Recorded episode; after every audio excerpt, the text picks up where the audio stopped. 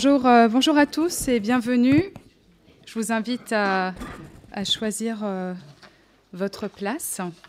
Euh, de la part d'Eva Kouleja, directrice adjointe du, du série, je voulais vous souhaiter la, bienvenue euh, ici. Elle n'a pas pu être parmi nous ce, matin, le regrette euh, euh, vivement. Donc je, le fais très chaleureusement auprès de, vous tous.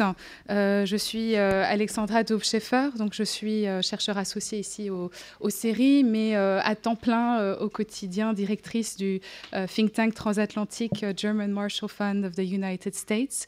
et et euh, notre, euh, notre mission, c'est précisément euh, cela et bien d'autres choses, de réunir des experts, des officiels, des journalistes, des responsables du secteur privé, français, européen, américain, pour discuter d'enjeux stratégiques, géopolitiques, économiques, commerciaux, qui requièrent un dialogue entre Américains et Européens qui soit sans doute plus, efficace, hein, qui soit sans cesse renouvelé, renforcé. Rend compte euh, euh, tous les jours, en fait, même sur des sujets très simples où euh, il semble être acquis qu'Américains et Européens coopèrent ensemble.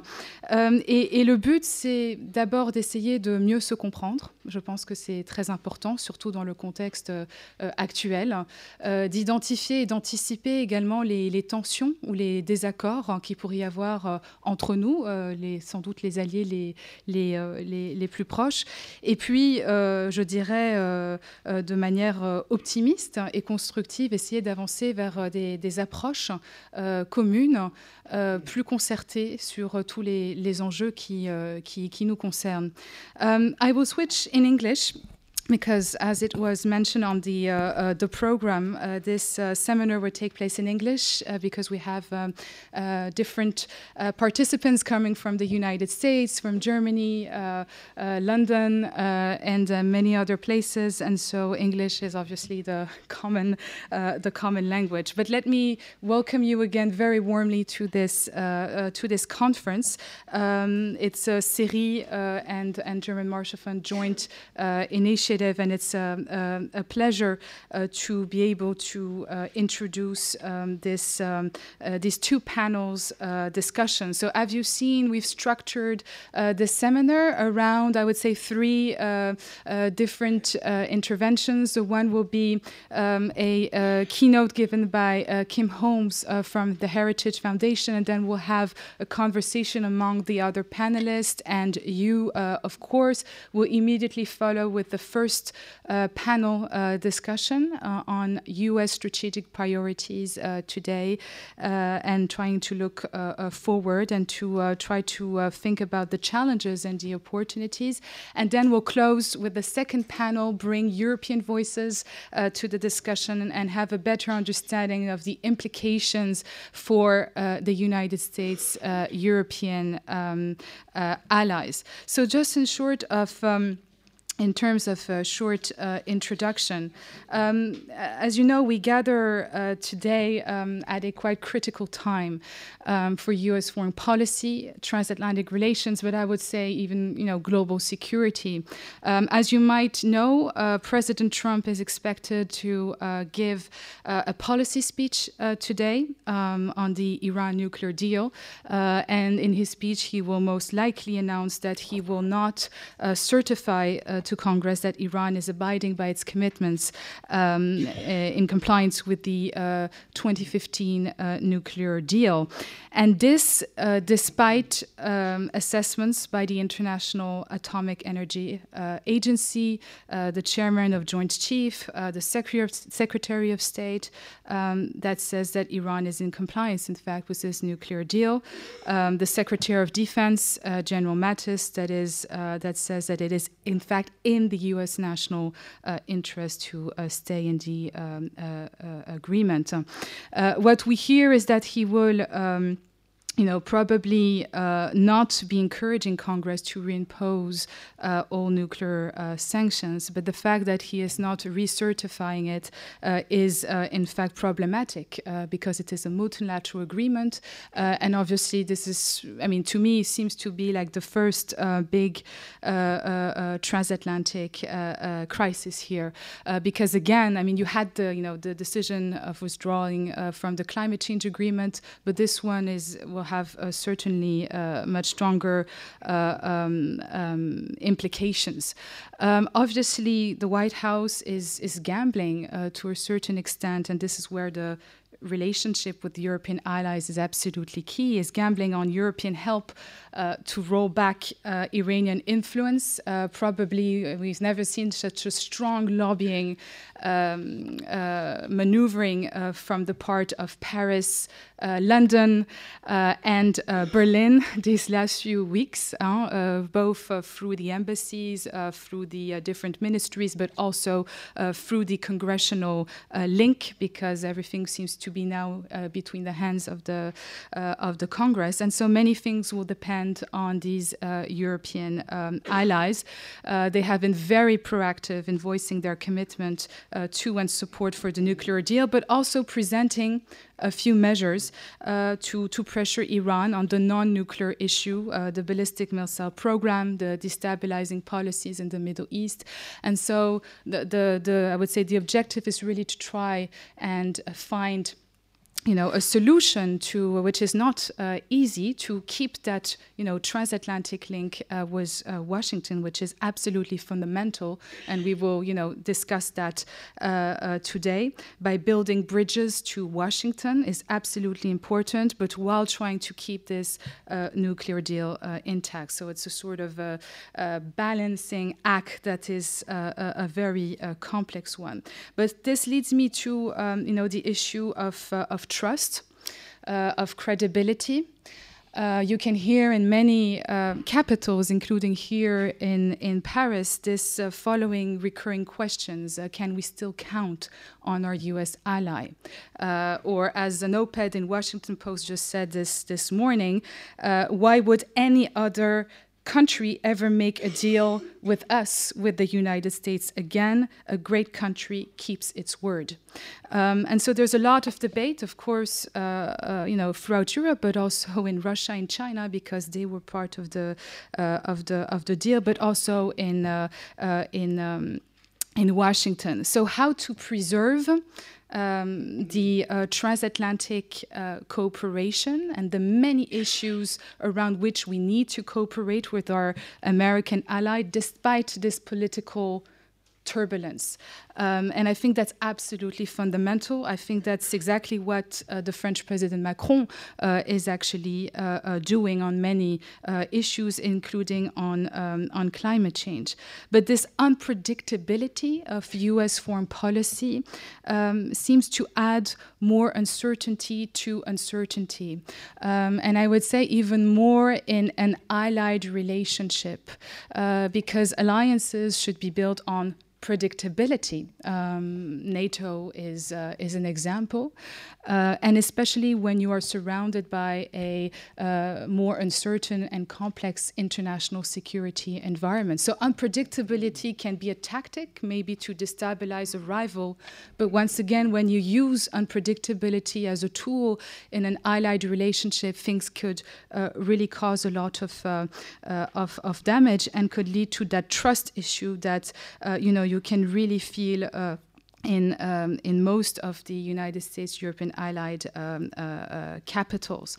There seems also, but um, we really count on you, Kim, to explain to us, you know, uh, the the nature and the objective of U.S. Uh, policies. There seems to be a lack of clarity about uh, the Trump's administration policies. Um, North Korea is an example. Uh, one day, the United States cannot rule out military option. Then there's no military solution. Then diplomacy is our our best bet uh, with North Korea. And then uh, Trump tweets uh, a few days ago that Rex Tillerson, his own uh, Secretary of State, was actually wasting his time uh, trying to negotiate an end to the North Korean conflict. And so these contradictions also coming out of the White House of many of his, you know, different departments is also a factor of uncertainty and unpredictability, and it makes the work, working relationship, Uh, the daily working relationship, even more uh, uh, difficult. In addition to the fact that many of the positions within the State Department, especially, have not been yet appointed or or not nominated. And so, in this context, um, it's true that uh, here in France, uh, and including in uh, you know the, the Revue Stratégique process uh, that has been launched a few months ago, uh, and that is uh, being coordinated in the French Ministry of Defense, there has been a lot of discussion on how you know France should think about its alliances and partnerships today. And obviously, the two partners that stand out is the United States but also the UK. And when you take the UK and the US, you realize that France's closest strategic allies, especially when it comes to doing the hard business using military force, are actually both uh, undergoing a their own uh, transition or are in the middle of uh, what many see as a identity uh, crisis. And so it's true that uh, uh, France, in the middle of that, has tried to use that political space to try and advance, in particular, a so, you know European agenda.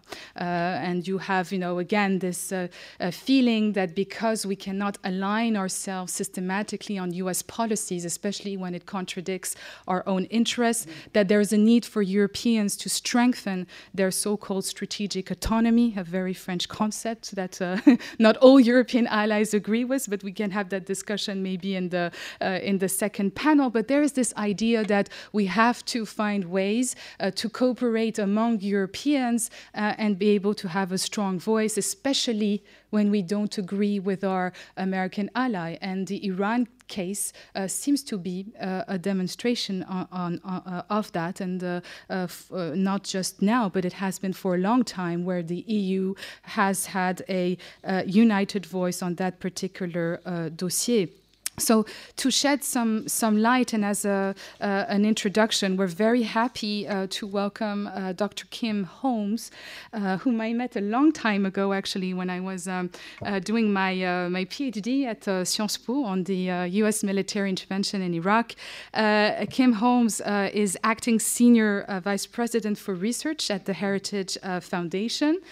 he oversaw the Heritage Foundation defense and foreign policy team for more than two decades. Um, and he wrote many books, many articles that I really invite you to have a look at about America's uh, leadership, place in the world, and the changing political landscape. So, precisely the issues that we'll be dealing with in this first uh, uh, panel.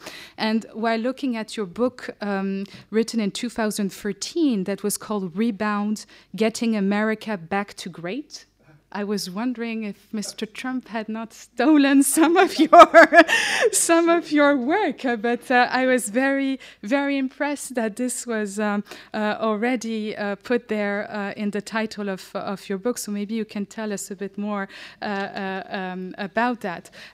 just a very two second introduction. Obama, Trump. my first question to you, Kim, would you know be is. Um, Obama's foreign policy just, if I can say, an anti Obama foreign policy. Uh, it seems that uh, from the, mean, since he arrived at the White House, he has been mainly deconstructing uh, everything that Obama has been uh, uh, trying to push forward and implement on the climate, on Iran, on many uh, other issues? Or is his foreign policy truly transformative to, to a certain extent? Um, who controls today? U.S. foreign policy? That's a question that you can hear a lot here, you know, at the Elysee and many other places. It's not easy to see. Should we listen uh, to President Trump or focus on his tweets, or should we take seriously uh, what his, uh, I would say, more traditionalist Republican advisors uh, uh, tell us? Um, when you read Obama's uh, article back in 2007, in his um, uh, at the, at the, before actually he began his campaign, in his article Renewing American Leadership, he was saying America cannot meet the threats of this century alone, and the world cannot meet them without America. Uh, Ten years later, Trump um, at the United Nations uh, has a very different way of portraying US leadership. Uh, as president of the United States, he says, I will always put America first, just like you, the leaders of your countries, will always and should always put your countries uh, first. We are renewing this founding principle of sovereignty. Our government's first duty is to its people, to our citizens, to serve their needs, their safety, preserve their rights, and defend their values. And so, what does you know this America first means in terms of foreign policy direction? Uh, that would also be. Um, very helpful. And is he really implementing this America First uh, agenda uh, on the international scene? Uh, so, with just these opening remarks, uh, I will now leave the floor to uh, uh, Kim Holmes. We're very eager to listen to you. Then you'll join us on the panel. We'll have a discussion among each other. I'm sure you will have some immediate reactions among the, the panelists, and then we're very eager to hear from you as, as, as well. So, thank you again very much for joining us this morning And Kim, the floor is, is yours.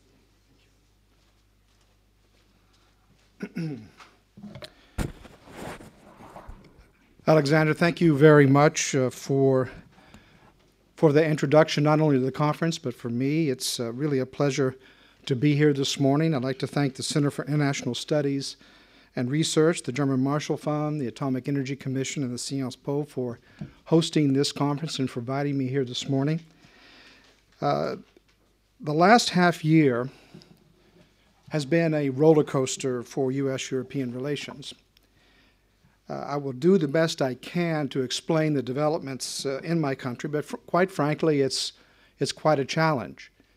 Uh, it's a challenge not only for uh, Americans, it's a challenge for Europeans, it's a challenge for the world to understand. Uh, I accepted the invitation this to this conference about probably four or five weeks ago. Things were relatively calm then. and uh, then I'm at my house on the Outer Banks of North Carolina on Friday, taking a, a, little bit of a vacation before I come to France. And then I read the newspaper, and President Trump is going to decertify Iran. And I said, I am going to France at this moment, and I am going to have to explain what's going on.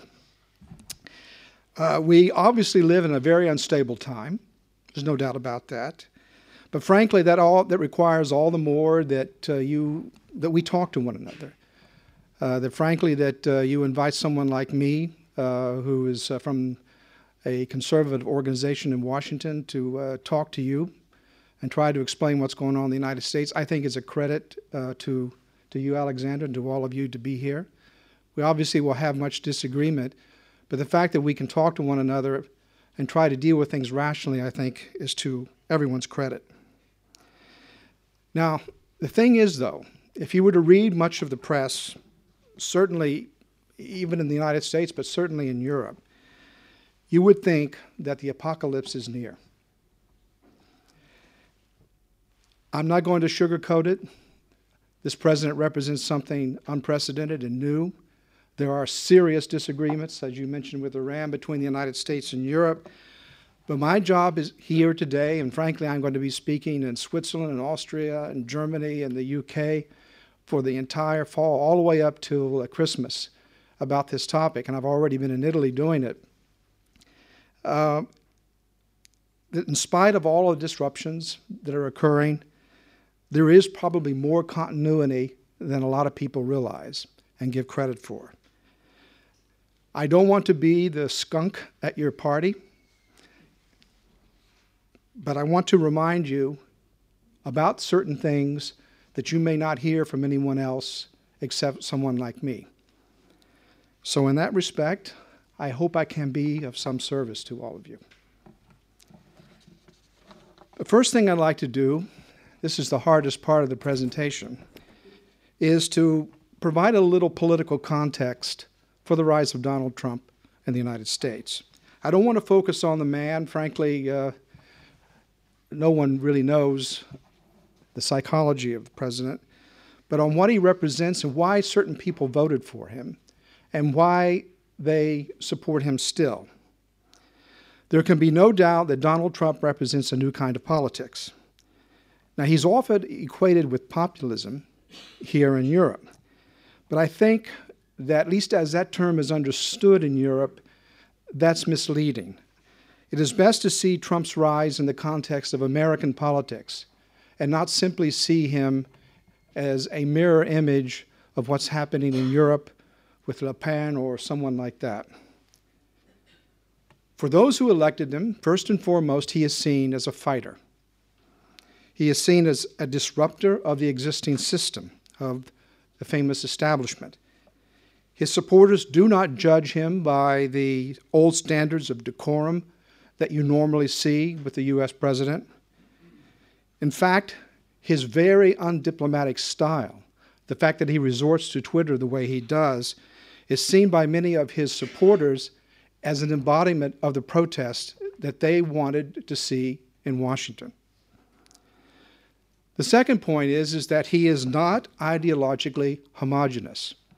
He is not ideologically something we have ever seen before in American politics, at least in recent times. He is neither left nor is he right. He is a fusion of the politics and the ideologies of both left and right.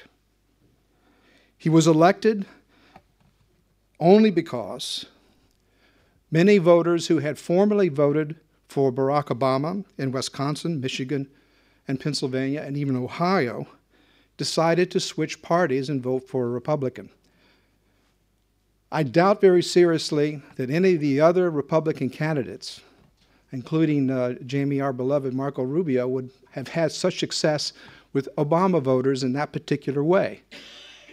That is unusual, and it sh- makes, shows you my point that if you try to see Donald Trump as some kind of a embodiment of the far right or any other thing, you're going to misunderstand the politics of what he represents. And frankly, you asked this question, Alexander, it would be impossible to understand the rise of Donald Trump without the previous eight years of Barack Obama. Uh, there was not only the Republican Party that felt left out, since not one vote from the Republican Party went for the health care, Obamacare reform that President Obama enacted, but there were many other instances of, of uh, enacting legislation, for example, through executive order, and also his embrace, unlike Donald Trump, or unlike, excuse me, uh, Bill Clinton had done in the 1990s, of the militant left in the United in American politics. This created a backlash among many blue collar and lower and middle class people in America. And that created a social discontent that needed some kind of an outlet.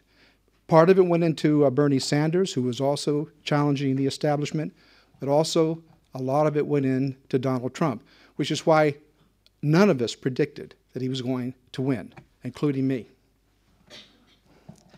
Now, as a presidential candidate, he rose this discontent to the White House. This also, I think, is important to understand that in the United States, uh, this backlash against the so called establishment is not just a political, but a social phenomenon. In a recent Gallup poll, only 36% of Americans had a great deal or quite a lot of respect for the U.S. Supreme Court. The ratings for our schools was even less than that. It was 30% approval. For newspapers, 20% approval. And for Congress, it was down to 6%. American institutions in the United States, experts, elites, I was talking to John about this, us, we, all of us in the think tank world and the academic world, we are no longer trusted to carry reliable information, truth, and knowledge or wisdom to these voters. We are not trusted anymore. There's a painful sense in the United States that not only government but civil society itself is weakening. Perhaps it is exaggerated, but it is palpable nonetheless. It's undoubtedly fueled, or was undoubtedly fueled, by economic anxiety. But it is this unease and even this alienation that you see across the board, ideologically, politically, even across all the parties, that is the social phenomena, the political phenomena behind the rise of Donald Trump. Any other easy categories that may try to suit us ideologically because of whatever we may want to believe uh, will be missing the mark if they don't understand this broader context. So, what of Trump's foreign policy? He's clearly a disruptor. He's living up to the bill. Uh, with NATO, he, uh, he certainly made statements early on questioning U.S. commitment to NATO. Uh, he questioned the Article 5 commitment. He used very undiplomatic language in calling for Europeans to make their defense commitments. And he made statements uh, that many Europeans believe break with their understanding of what the liberal international order is all about. Uh, this is all very true. Uh, he did say these things, he did do these things.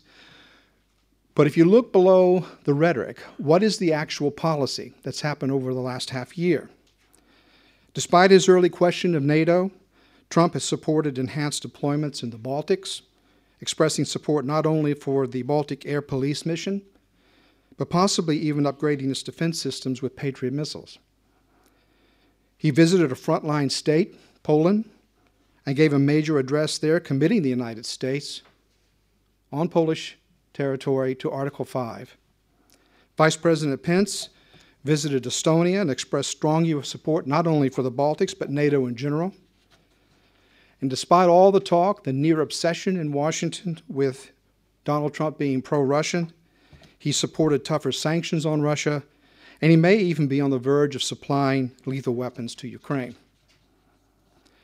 At least in the last uh, few weeks and months, he's dropped some of the bullying language that he used against Europeans on the uh, defense commitment, even though he continues or his administration continues to press the point.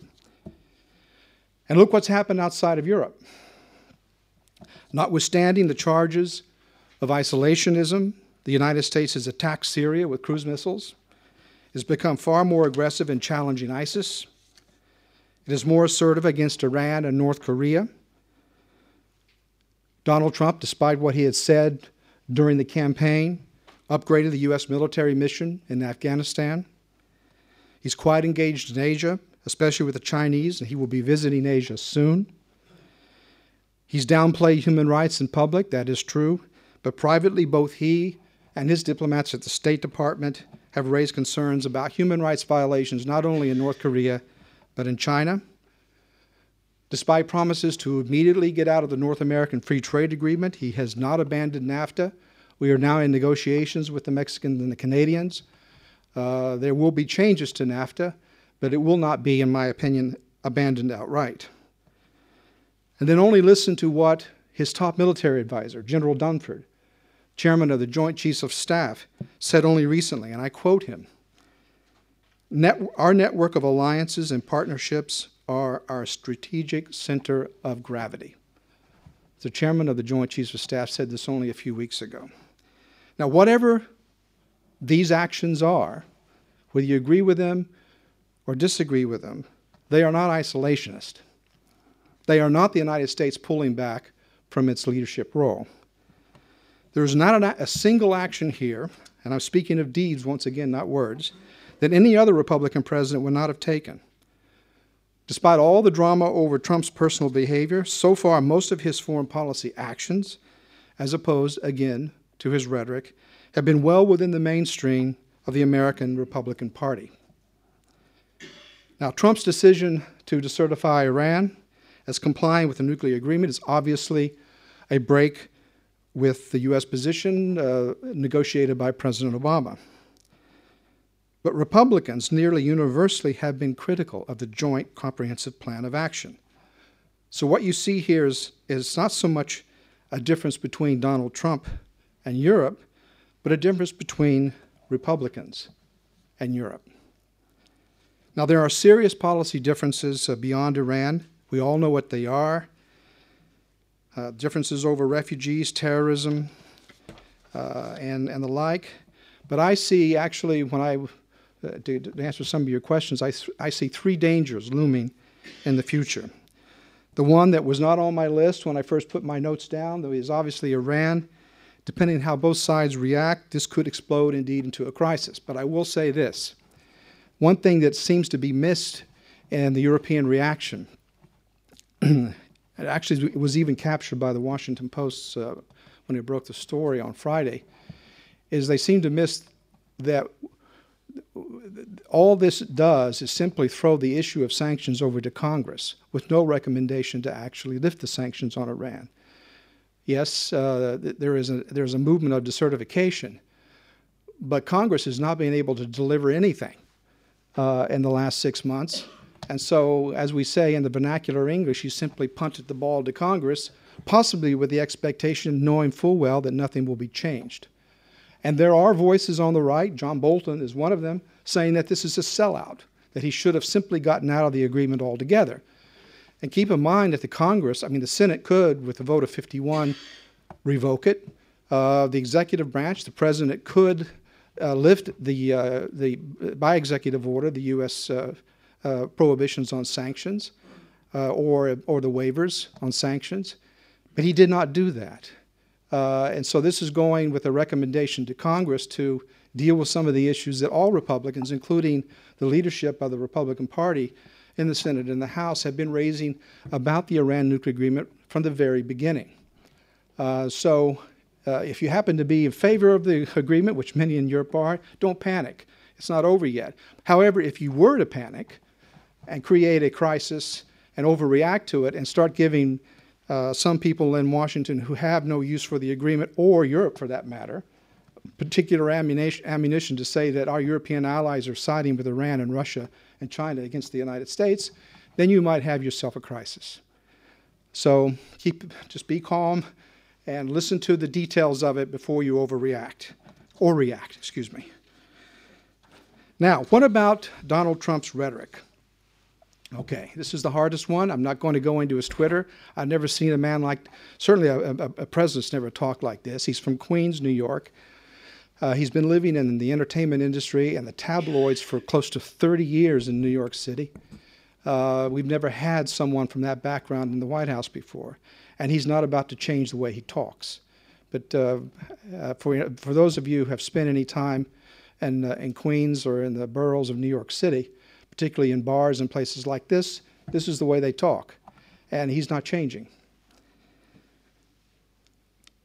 So, one of my tasks is try to explain, to separate what I call Trump speak, in other words, a language that is unique to him, from his appropriation of ideas that actually pre exist him uh, and ideas that he's picked up and tried to express, in some cases, very clumsily in his own language. As part of this exercise, I thought what I would do is I would just go and take the hardest thing I could find, and that is what you've already referred to the United Nations speech to the General Assembly, where he talked about sovereignty. To them, uh, to many people, particularly many Europeans, uh, the word talk about sovereignty in America first, particularly the word sovereignty, was a throwback uh, in their minds to the dreaded nationalisms that uh, in the past were the root causes of war. Now, we should remember something here, a little bit of history. To most Americans, and I, dare, I dare say uh, Republicans and even most Democrats, uh, American sovereignty is not a dirty word like it is in Europe. It is rooted in respect for our constitutional history. Our democracy is rooted in national sovereignty and the ability of our people to govern themselves. It was not given to us by some outside transnational force. Uh, although it was forged in wars in the American Revolution and the Civil War, uh, it was done indigenously through our own political evolution. As a matter of fact, our ability as a sovereign nation to make war was, in fact, a major factor in the defeat of fascism in World War II.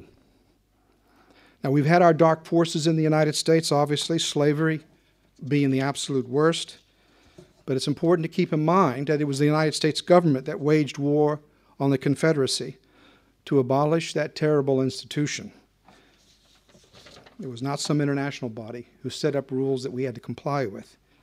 So Trump's celebration of sovereignty rings to Americans very differently than it does here because of our history. Now, it's true that bad actors like North Korea, Iran, Russia, and China use such talk to hide behind sovereignty to cover up their own mistreatment of their own people. But a respect for a nation's sovereignty should depend on how they treat their own people and also how they treat their neighbors. And uh, if they violate these principles, they are, in my opinion, to sacrifice the right to talk or defend themselves by using this defense of sovereignty. In other words, not all sovereign nations are equal, both in value and in behavior. Now, we should not be surprised that a Republican president takes a vigorous stand in defense of U.S. interests at the United Nations. There was this perception, Alexandra, as you mentioned, after eight years of President Obama, that he was not being forceful enough doing that. And what Donald Trump is doing is channeling that frustration in that speech. Politically, that is what is happening. So once you get past all the rhetoric about America first, you end up with a standard Republican critique of the international order as Europeans have understood it for the last quarter of a century. This is an order that uh, tries to use the European Union model of centralized transnational governance as a model not only for European nations, but for the world. Uh, this contrasts with a vision of the international order that you see in the United States, particularly in the Republican Party, which actually sees it as a collaboration and cooperation of nation states especially those nation states that share our values, as European nations do. It's a different, uh, conceptually, it's subtle, but in practice, it's quite different.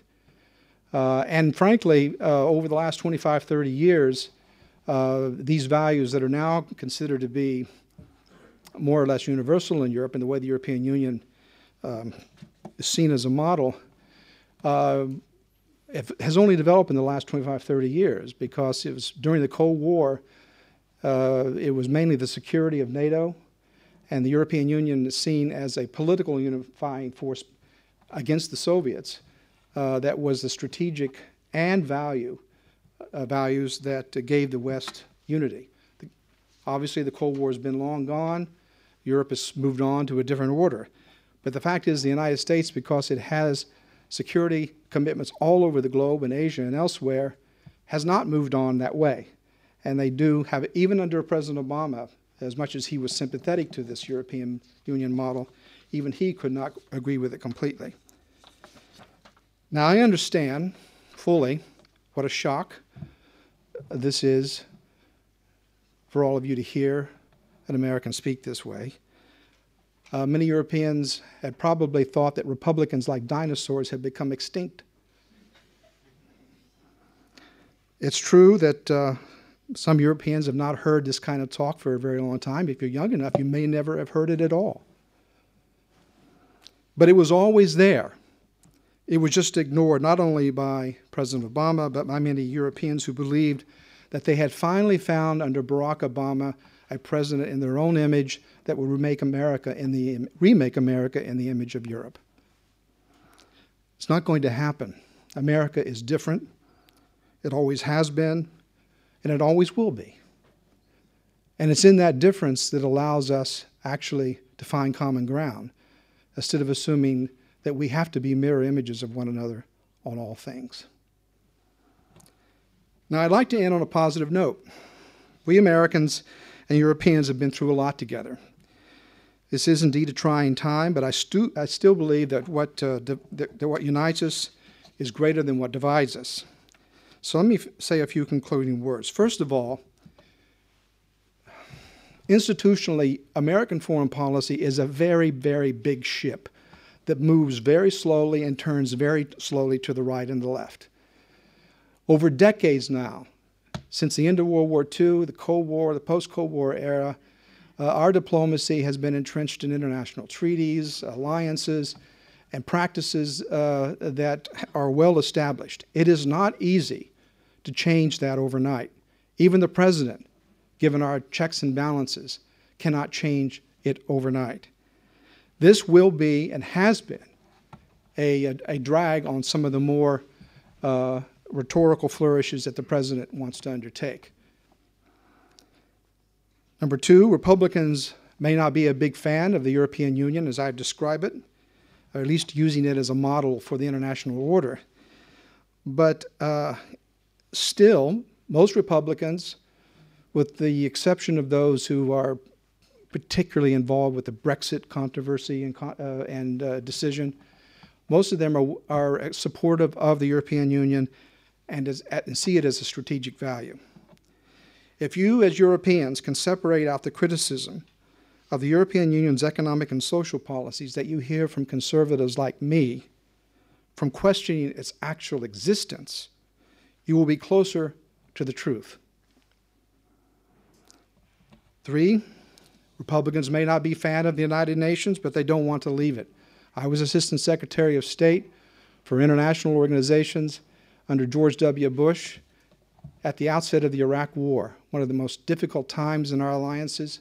We've been through this before so many times. And um, we engaged the United Nations directly, the Security Council directly during that troubled time, even at a time when we were being accused of unilateralism. So uh, uh, even Donald Trump is not saying we should get out of the United Nations. He did not say that in his speech. Yes, Republicans see the United Nations as a flawed institution. They see it as a political institution made up of nations who have all of their interests, something that Donald Trump was referring to in his speech. Uh, but they don't see it as representing some kind of an international holy church, representing some value that is greater than the values of democracy and freedom and justice that we all universally hold to. Certainly not the 47 to 48 percent dictatorships in the General Assembly. Now, there are other things that Europeans should find encouraging. Most Republicans are free traders. Yes, they criticize, some, some of them criticize TTIP, but so did the Germans. Republicans are completely and utterly dedicated to NATO. They are suspicious of Russia. On human rights, we agree on more than we disagree. In conclusion, let me say that I got into the foreign policy business in the 1980s, in the middle of the Euro missile crisis. So I saw millions of Europeans marching in the streets protesting uh, U.S. foreign policy under Ronald Reagan. And as I mentioned, I was in the State Department during the Iraq War, sitting across the table from my friends in the German and French foreign ministries, whom I got to know very well who were protesting U.S. policies in the Iraq War. Uh, folks, we, we're always fighting over something. Uh, I'm not trying to, uh, to dis- diminish the uniqueness of what we're going through now, but we survived that and we can survive this. If uh, it was a difficult time uh, in the past, but I still believe that we are bound by our values, we're bound by our history, and frankly, we're bound by our mutual interests in security. Uh, we should never forget that, even as we try to navigate the brave new world of a U.S. president with a Twitter account. Thank you.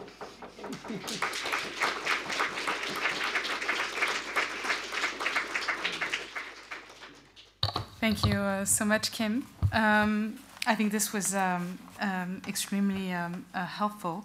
Um, I think what you know what I immediately take from your um, your your speech um, is that you know we we have probably, and I say we, you know, experts, think tanks, politicians have probably uh, underestimated.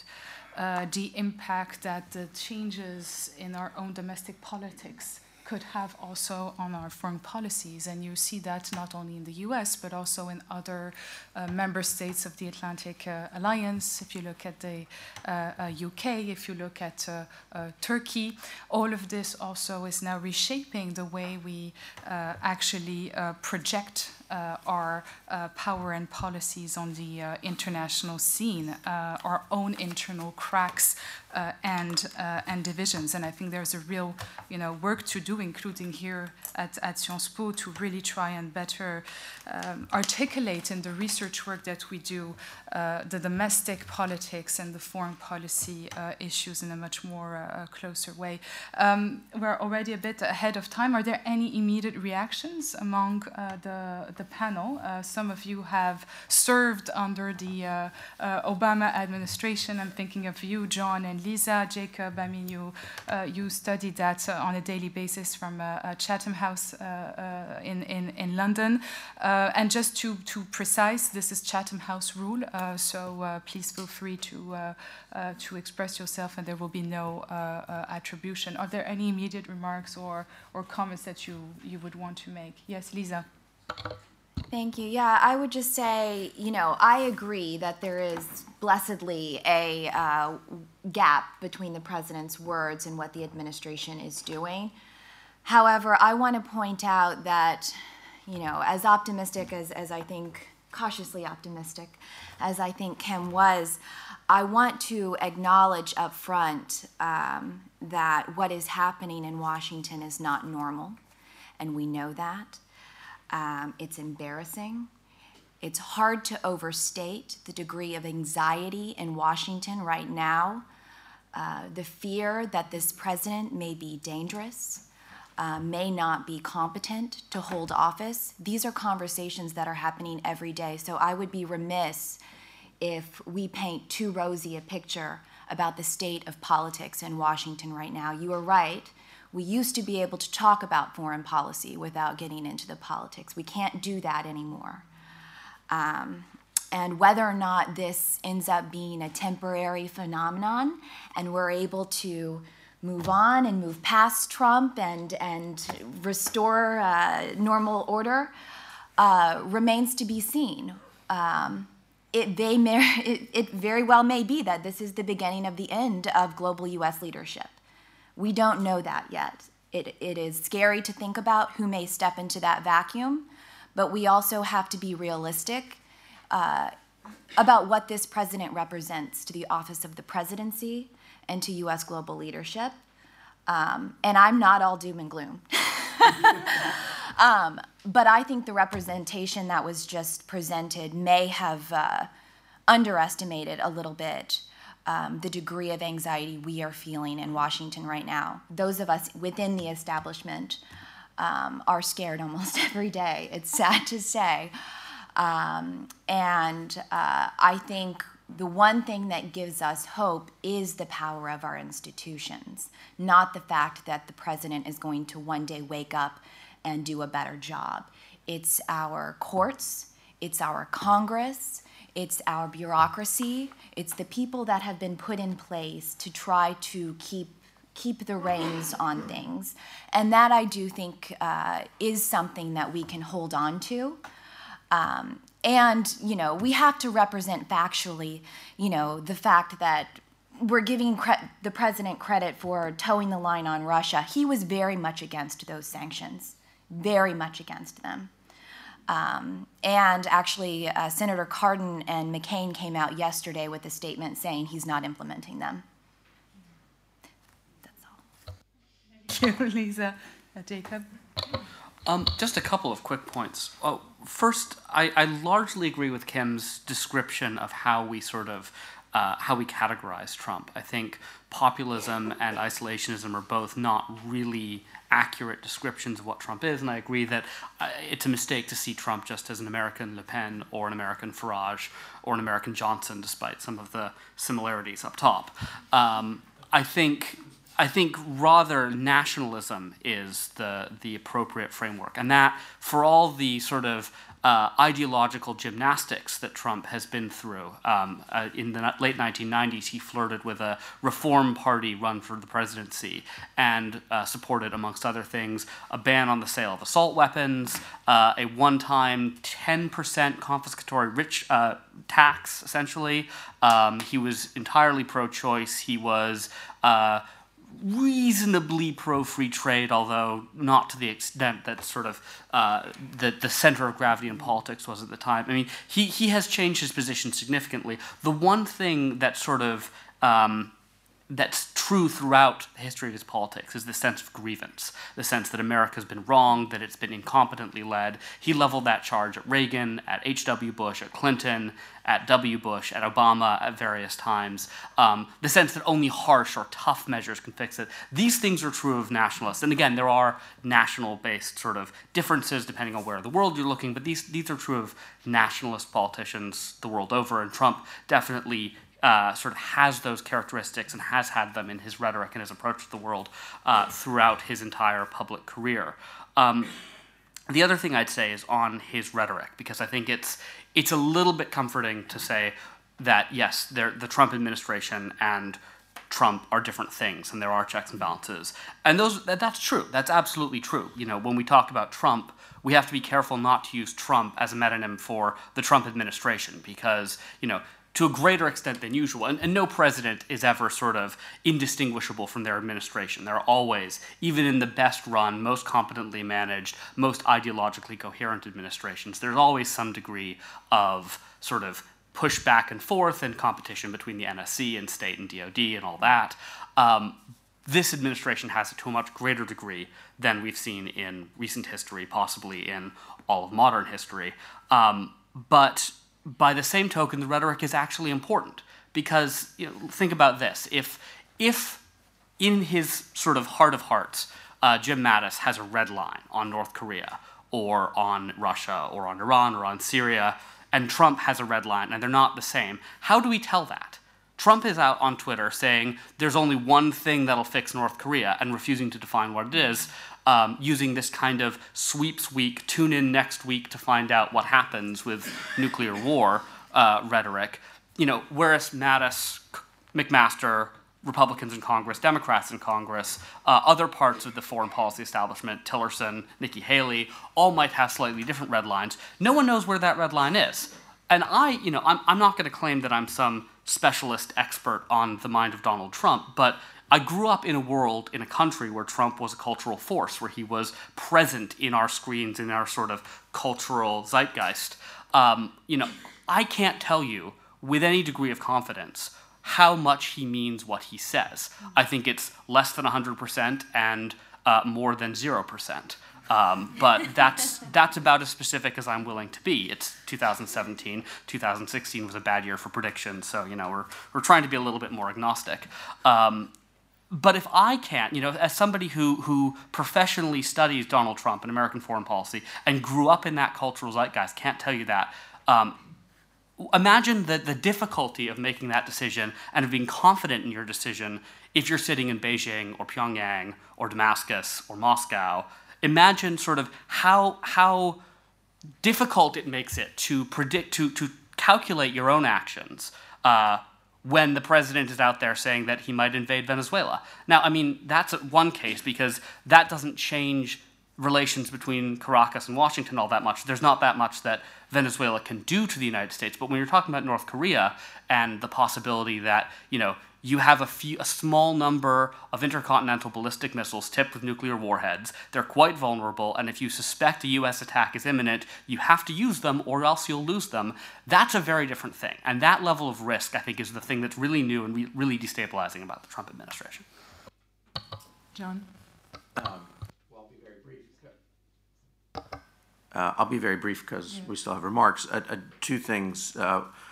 Uh, and I'll be, I'll try to emphasize the area of agreement between Kim and myself, which is why I can be very brief. Um, I do think we will survive this. I mean, Kim is correct that we have had transatlantic, deep, vehement arguments before. INF is different because that was where the national governments agreed and the population and the governments in Europe did not see eye to eye. This is different and much more close to what we saw in the Iraq War, where the governments were dramatically and correctly opposed to the decision by the United States to invade Iraq. Uh, and I think they have a very similar view of the uh, U.S. pending decision not to certify the Iran deal uh, without any evidence of noncompliance by Iran. So, but I, I do think that the relationships, the values, the uh, ability to continue to communicate openly, and for Kim, you, and I, and others who will disagree, but to continue to have this conversation among uh, uh, uh respectful democracies uh, is what makes the uh, prospect not as horrible as it might be. But two things. One, to pick. Well, there's always a but. I, I tried to emphasize, and this is not the area of disagreement with you. Good job. Um, with, you know, I think Lisa's point is correct that we are relying increasingly on our institutions in the United States but we're also learning how much of the system of government and control is not based on institution or laws, but on norms, which Donald Trump has shown he does not care about at all. And in fact, any norm of behavior that would impose a restriction on him is something he immediately uh, is contrarian toward. And so we are beginning to wrestle with whether we need to adopt additional institutional or legal controls over the authority of the president because it does scare people. Uh, people are worried, uh, not just on a national level, but on a personal level. Uh, I have multiracial children. Uh, it is not a time when people can just sort of say, oh, yeah, you know, not a big deal, that's just a joke offhand, uh, when there are these racial, uh, religious, cultural tensions that are being played on by the president. Finally, I grew up in the bars in New York City. Kim. They don't talk that way? They, there are there are some people who talk that way, but you don't go to bars like that oh. because it's not normal, acceptable, or positive behavior. And I think I understand very well the desire to try to rationalize or normalize what we're seeing. But I'm with Lisa. This is not normal, and we should not enable what we are seeing. And there are uh, there's a responsibility, I think, of people who see behavior that is unacceptable to speak up and say that we are better than this and that we deserve better than this. Now, there are many people in the United States, I think you're correct, that see his behavior and they applaud it. But that doesn't make it right. And I think as a society, just as in Europe, when you speak up against racism or intolerance or injustice, uh, there's a responsibility to do that. And I think that's the silver lining of what we're seeing in the United States is there are many more people that are um, aware of the tensions and the fault lines now in America's society. And I think we are going to have a period of great tension in the United States where we are going to test our institutions. Uh, and on the backside, we may be in a better place, but I don't think there's any guarantee of that. So, Kim, you have a two minute droit de réponse. yeah. I remember when I was in grad school, and uh, my father would uh, ask me a rhetorical question about something that he disliked or disagreed with or had an immoral objection to. And uh, he would sort of ask the question, why did they do that? Why are they that way? And being a grad student who thinks I can explain everything in the world, I would proceed to adopt the perspective of the person or the people who were acting that way, trying to explain their motives to my father which means inherently by getting inside their heads and looking at the conditions and analytically uh, looking at it, I was somehow giving them more than he wanted them to get because he would always respond, You just defended them. You can't defend that. It's indefensible. And I said, I wasn't defending them. I said, I was trying to explain where they came from so you might understand better where we're going. Uh, I'm not trying to rationalize anything. I said uh, a number of times, I thought I made it very clear uh, that uh, I don't approve of the rhetoric of this president. And I just think that adopting a sort of a moral uh, objection to it and leaving it that is not going to get us anywhere. Because the fact of the matter is, I, re- I remember when I was at the, the, State Department, when George Bush was in the White House during the middle of the Iraq War. Uh, he, uh, President George Bush was compared to Adolf Hitler. Uh, he was called uh, all kinds of names, as Ronald Reagan was during the 1980s. And I dare say that if you had a Republican president, uh, many of the things that I described there would be happening anyway, without the rhetoric, which I, as I tell you, is a problem. I'm not defending that, I'm not rationalizing that. But I'm trying to explain that there is more going on to these differences than Donald Trump's mouth. Unless we understand that, we may have here, you know, four people who, uh, you know, four people who represent a certain point of view, and me represents another. I'm used to that. Believe me, I am. Most of the conferences I go to, I'm the one, uh, only one of the outlier. Uh, and I respect their points of view.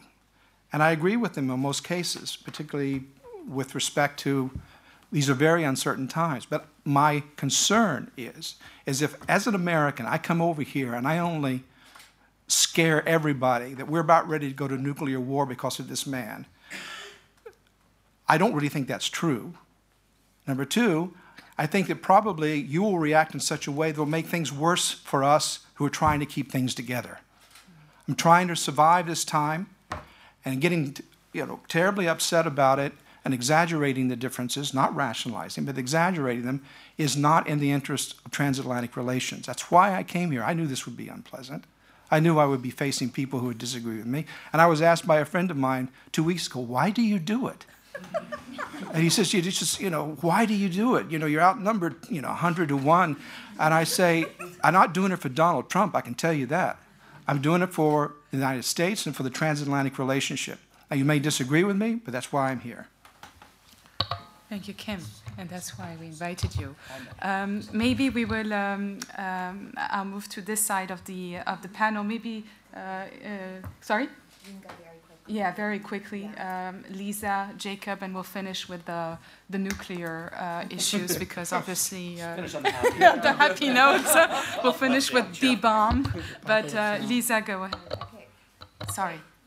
Okay, great, thank you. Um, so I get I can pick up on the partisan divide because one of the things I wanted to mention, if we go back to 2016 and the rather turbulent election campaign cycle.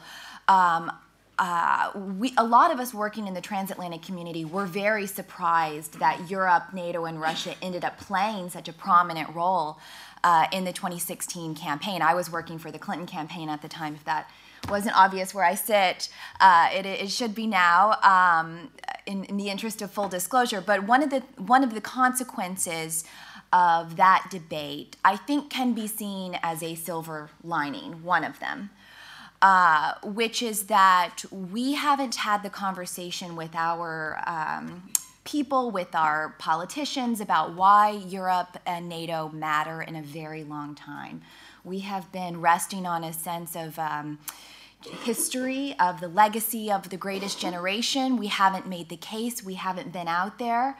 Um, and so uh, Trump was able to, to prey on this quite successfully um, and found that calling Europeans uh, free riders uh, you know, resonated with his base uh, quite well.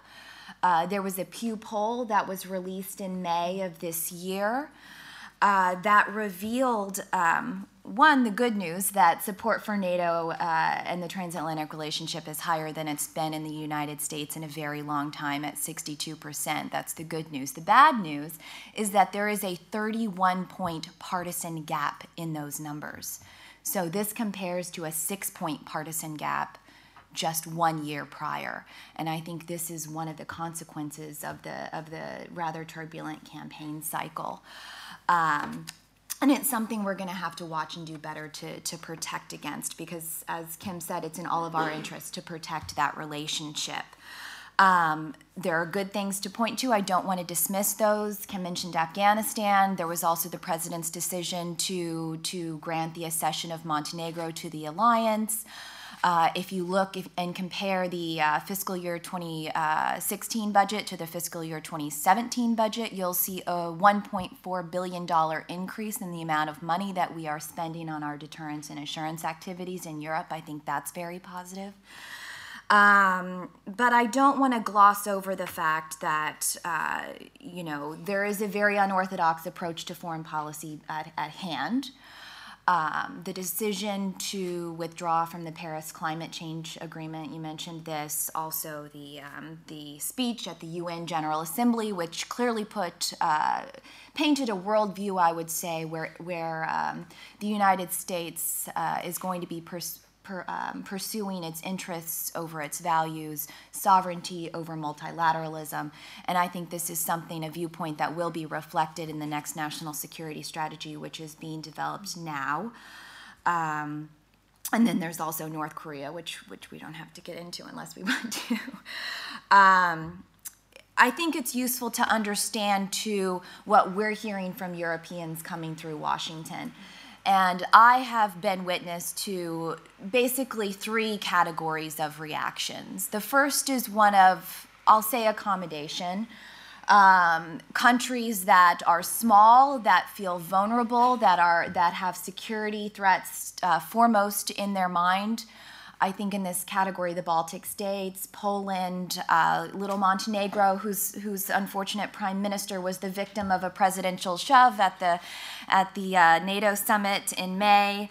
Um, and the second category I would say is those who are just trying to keep their head down, trying not to look at the sun. I think this is more the Northern Europeans, the, the Danes, the Dutch, the, the Nordics. Um, and then finally, the category I wanted to spend a little more time on is that, uh, which I think includes France. Uh, but those that are that are that may be moving away or, or hedging um, to a certain extent. Uh, there may be more nations moving into this category depending on how the JCPOA negotiations play out.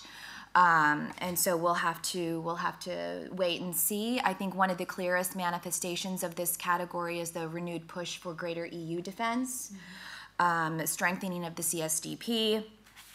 Um, there may be there's talk of maybe even uh, treaty changes to remove some of the caps that are in place.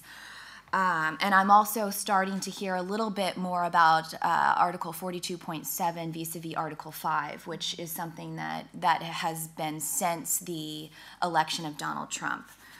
Um, in terms of how to engage this administration, my advice for Europeans is always to, to talk about numbers. Um, that is something that resonates with this president, with this administration, and there is good news here. Um, since 2014, cumulative defense spending has increased 46 billion uh, non-U.S. NATO, among non-U.S. NATO countries. So that's another silver lining.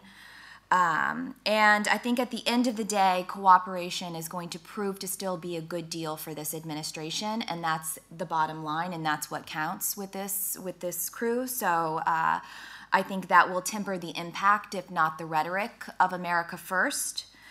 Um, and then my final comment, I just want to I want to take one minute and just talk a little bit about Russia because this is an area where I think things are not uh, returning to normal. Uh, every day there is another crisis, another catastrophe, another revelation. Um, that sets our political establishment, I think, on its head. We have three active investigations separately underway by the Senate, the House of Representatives, and a special prosecutor. Um, amidst this swirl, Congress did decide to take Russia policy into its own hands to a certain extent. Um, we, we mentioned earlier the Russia sanctions uh, bill.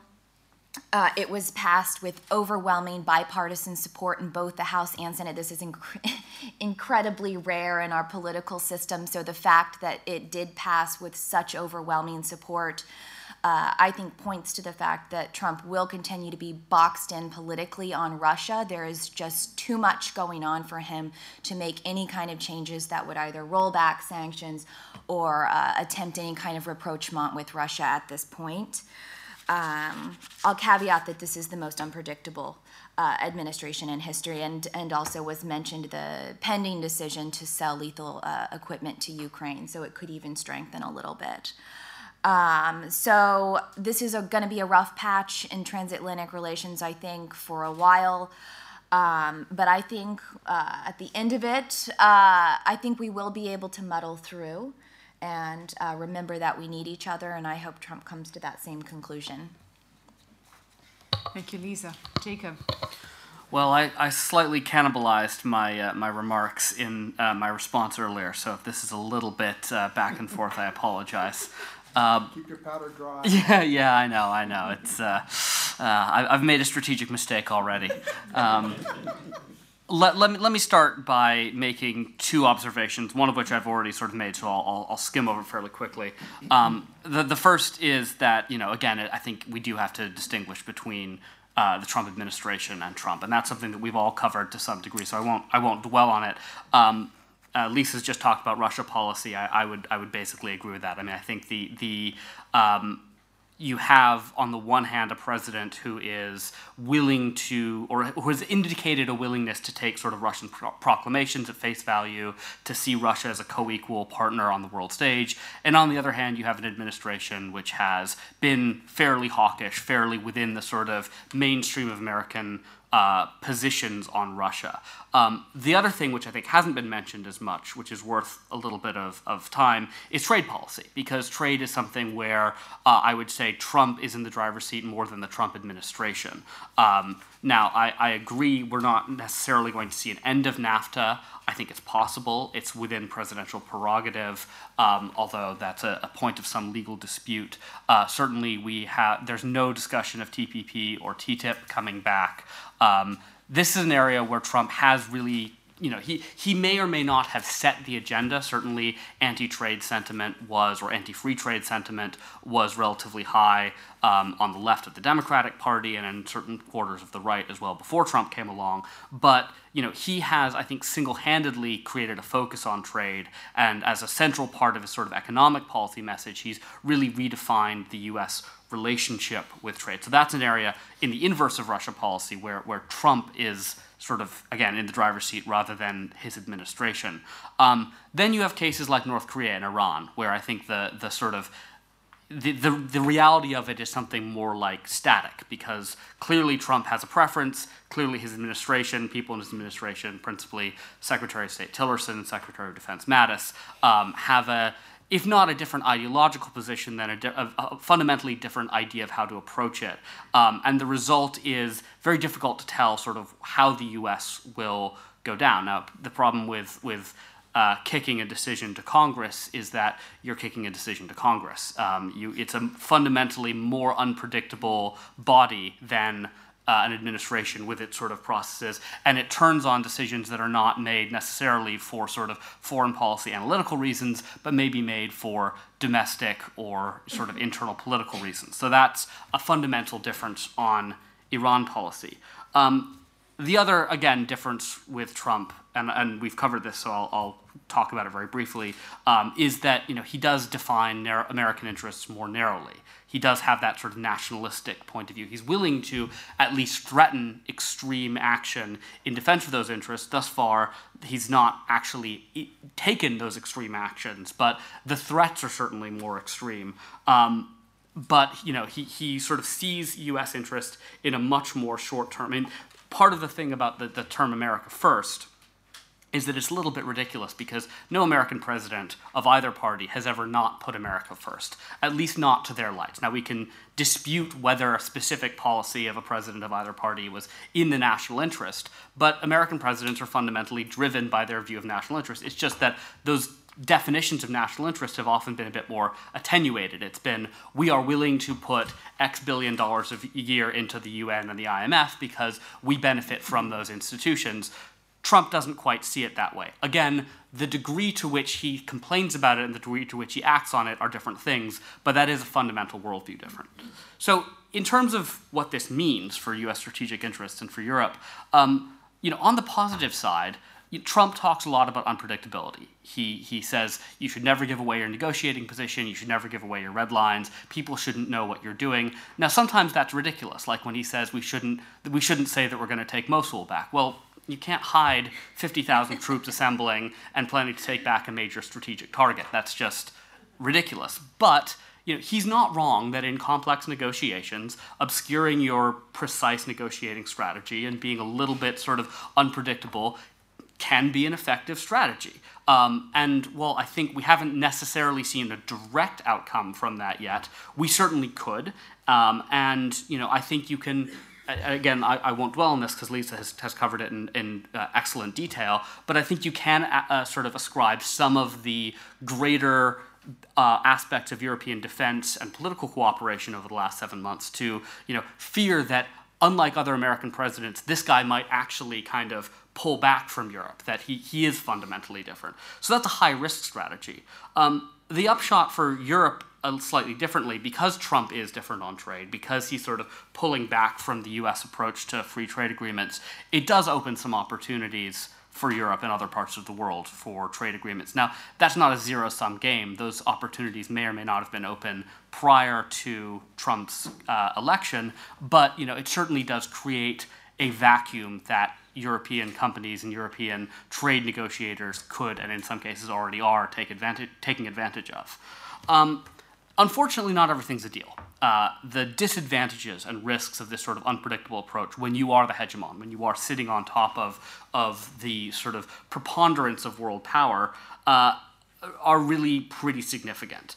Um, the sort of combination of this intentional unpredictability and the second and third order effects of unpredictability, as discussed, um, along with the lack of sort of strategic messaging alignment between the Trump and the Trump administration, um, and the resulting inability for the U.S. to successfully message strategically, especially in sort of uh, high pressure, high stakes situations, um, it undercuts American credibility.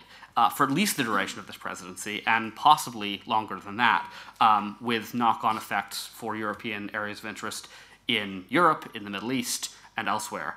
Um, these risks are sort of across the spectrum from the mundane but significant to the sort of low probability but extreme.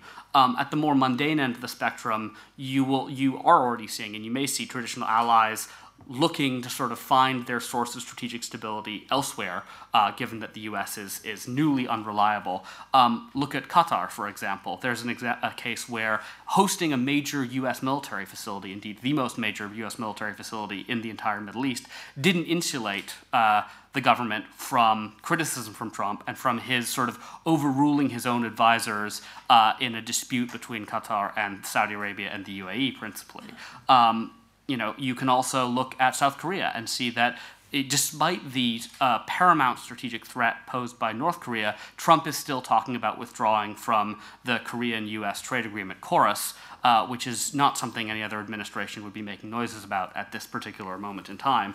Um, and you, you do have some American allies. Uh, President Macron has been quite good at this, as has Prime Minister Abe in Japan and Prime Minister Trudeau in Canada, of sort of managing the relationship with Trump and steering him away from some of his more extreme rhetoric. If you compare what he was saying about Japan in the middle of last year to what he says about it today, there's a, a night and day difference. But that's a question of sort of personal relationship management. And the point of alliances is they should be they shouldn't be personal relationships. They shouldn't be dependent on, you know, President Bob and Prime Minister Ed getting along well. They should be uh, alignments of national and strategic interests. Um, and again, on the extreme case, you know, we've already been over this in some detail. I won't, I won't go into it again. But I think, you know, the, to my mind, it's not, and I, and I agree with Kim. I mean, I think we should be a little bit cautious about the extent to which we panic. To my mind, it's not a case where just just a little bit. uh, it's not it's not a case where the risk of some kind of cataclysmic conflict has gone from you know one percent to ninety percent. It's gone from you know one percent to five percent, and this is this is a completely non-scientific. We don't have a, a, way, I think, to accurately measure the risk of nuclear war. So you know, take my my uh, percentage pronouncement with a grain of salt, if you would. Um, but you know, when you are talking about low probability but high uh, high consequence events, even small changes in the percentage uh, of disaster are really significant. And that i think is why why people are worried why this is important. Not that you know the risk has that the fundamentals of the risk have changed but that we're aware that you know that difference between 1 and 5% or whatever it is uh, is a really significant one given the consequences um, so in the longer term, the question for Europe and for the U.S. is, you know, whether Trump is a blip, and I don't have an answer for that. I mean, we could, you know, next month we could be talking about what President Pence will do. In four years, we could be talking about how President Warren will, you know, uh, change the Trump administration's policy and undo that. In eight years, we could talk about, you know, uh, President Jared Kushner. I, that one's a little bit less likely, but you know, it's th- there are a range of possibilities. And again, if, if last year taught us anything, it should be to be wary of predictions because we don't necessarily have the level of statistical understanding of the world that perhaps we thought we did. Um, you know, so I, I, think it's too early to say. I think there is a possibility that uh, when Trump is replaced by another president, whenever that is, that he will be seen as sort of, you know, a thing unto himself. That Trump was unique, there will never be another one like him, and the next president, Republican or Democrat, will move to restore with some sort of level of speed and some level of delay uh, the traditional American role in the world. But you know, I think it is too early to say whether that will be the case. Thank you so much, Jacob. And now let's turn to the uh, nuclear issue. Iran, North Korea, Russia. It seems that uh, nuclear has become uh, fashionable again. D'accord. Euh, merci, Alexandre. Euh, merci à vous, attendez ici euh, pour les invitations à CERI et pour Sciences Po and CIA. Uh, I'll continue in French, in English, because that's about all my French. Uh, but uh, we're told to lean in and lean forward, so to prove my transatlantic roots. Um, I don't want anybody to get me wrong, and particularly Kim. I love Donald Trump. He is great for business. I am a nuclear weapons non-proliferation expert, and I usually have to begin talks explaining why nuclear weapons are important and why you should pay attention and why these things are worth your time and effort. And I can dispense with all of that now um, because Donald Trump has made nuclear weapons a front page issue every day. But aside from my personal benefits, uh, that's not a good thing. Uh, and it's not the way you want to talk about nuclear weapons, and it's not the way that you manage uh, high consequence uh, risks for the United States or for uh, um, uh, humanity at large. And so I'm not going to be able to give you this rosy story about how, where we are and where we're headed. Um, perhaps the only good news is that people are talking about it, and uh, when we uh, put the president on the spot, he normally has to reverse what are outrageous and dangerous positions. And you don't have to look any further than the report yesterday from NBC News, uh, which said that when briefed on the size of the U.S. nuclear arsenal over the last 50 years, uh, President Trump didn't point to where we are today with about 4,000 nuclear weapons in our arsenal, but pointed to our peak in 1965 when we had 33,000 nuclear weapons and said, I want that. Why don't we have that?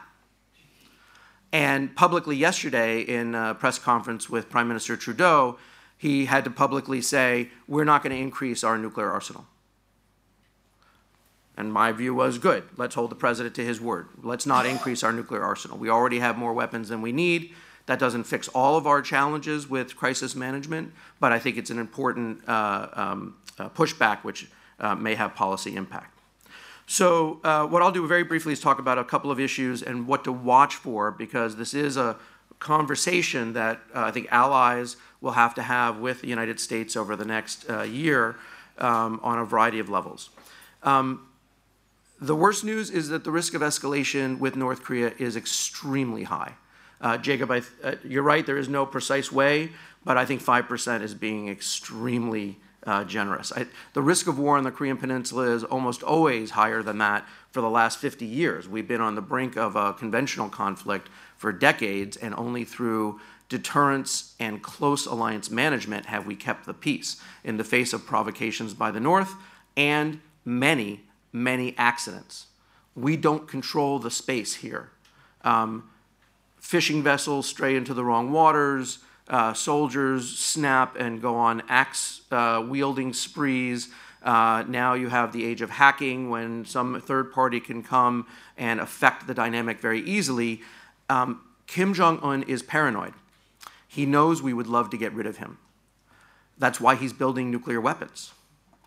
When Donald Trump says we have an armada on the way, there's only one way to deal with North Korea, Kim Jong un gets even more paranoid.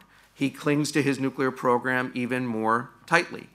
And into that environment, flying B 1 bombers close to North Korean airspace, which they cannot see effectively and reliably, creates a tremendous risk of escalation. And so, uh, while we may not be on the verge of apocalypse, it's a lot closer today than it was nine months ago. On Iran, uh, we've had a discussion already. uh, I, I, view the Iran uh, debate into three categories. The first uh, is, well, actually, four, three categories, but an observation. The, the Iran deal fits perfectly into the emerging Trump doctrine.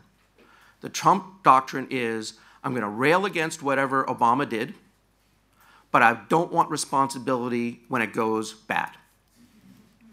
We've seen this on uh, dreamers, uh, children brought to the United States um, by their illegal immigrant parents who are uh, now potentially going to be forced out of the country, even though they've never lived or grown up in, in another country. Uh, we've seen it on health care. He couldn't get Obamacare withdrawn. He's now gutting uh, the healthcare system to sign up new people and uh, trying to end supports. Um, we're seeing it on uh, a variety of issues. Uh, the Paris Agreement, he can withdraw, but most of the countries are going to do it anyway, including the United States, but I don't have to own it. On the JCPOA, he wants to do the same thing. I'm going to decertify and I'm going to kick it to Congress. And then if they impose sanctions, well, I can't control that. That's Congress. Kim is right. He's urging them not to reimpose sanctions. But waiving Iran sanctions in front of the Congress is uh, it's, it's politically magnetic. And if Democrats, in support of peace and stability in Iran and in the Middle East and, and nonproliferation, vote against it, Mitch McConnell, the leader of the Republicans, is more than happy for that to be the campaign ad that every Democrat has to see in their home district. So this is going to get pulled into the political system. It's not the way we're supposed to manage perhaps the most pressing issue uh, in the Middle East. So then the three categories are in the nonproliferation category, decertifying the JCPOA without evidence, without uh, Iran actually cheating, is a massive blow to nonproliferation. We're already suffering from the fact that we can no longer use security guarantees as a way to reassure countries not to have nuclear weapons. Look at Ukraine, look at Libya. So that is, is gone. All we had left were negotiated binding agreements. If the United States withdraws from an agreement multilaterally arranged and implemented, it, it removes the credibility of the United States. So I think it's a massive blow. There is, however, of course, and this is something where the European community and the United States continue to engage, in how do we confront Iranian uh, behavior in other categories? Uh, terrorism, destabilizing Yemen, their role in Syria, these are major problems. We recognize that. Uh, and so the argument being made in the uh, conservative halls of the United States are decertifying the JCPOA, withdrawing from it, will make it easier to go after Iran. Now, they don't explain how, uh, it's, it's like this magic, we'll just shake up the box, and on the other end, we'll have a strategy. But there's no effort to confront Iranian behavior that gets easier if the JCPOA is not in place. Everything becomes harder, and it becomes harder to work with you and our European colleagues to get a strategy that works. And then the third issue, and I think you have to be prepared for this, and I'm not saying this is going to happen, but the same people that brought you the Iraq War the strategy of regime change are behind the intellectual push to get out of the JCPOA. John Bolton, uh, who was rumored to be Secretary of State and is now in the mix to replace uh, Rex Tillerson when he leaves. Uh, it's not a question of if, it's when. Uh, the support team uh, at, internet, at, at US think tanks uh, uh, backed by the FDD, Federation for Defense Democracies, and Mark Dubowitz. There's an entire machinery that is gearing up in the same way that they did before the Iraq War. Iran's cheating. We don't know, we can't go everywhere. We can go everywhere. There's no evidence that Iran is cheating. They have these secret facilities. They're cooperating with North Korea on nuclear weapons that could happen at any moment. We have to go now. These are the arguments we heard in Iraq, and we're beginning to hear them again in Iran. And so I'm, I'm not telling you this is going to happen, but this is creeping into the debate, and it's why it's important to defend the, the agreement we have now, which is working. So um, the last point, and, and uh, here it's always polite to compliment your hosts, so I'm going to compliment my host. I think President Macron has it right. And I think Kim alluded to this, I think others have alluded to this. Um, you cannot achieve your uh, objectives in policy in affecting American uh, direction uh, by yelling and screaming about Donald Trump.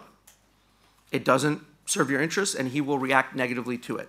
When you look at the people, the leaders that have developed positive, constructive pathways, not guarantees, but positive pathways with Donald Trump, it's a pretty short list.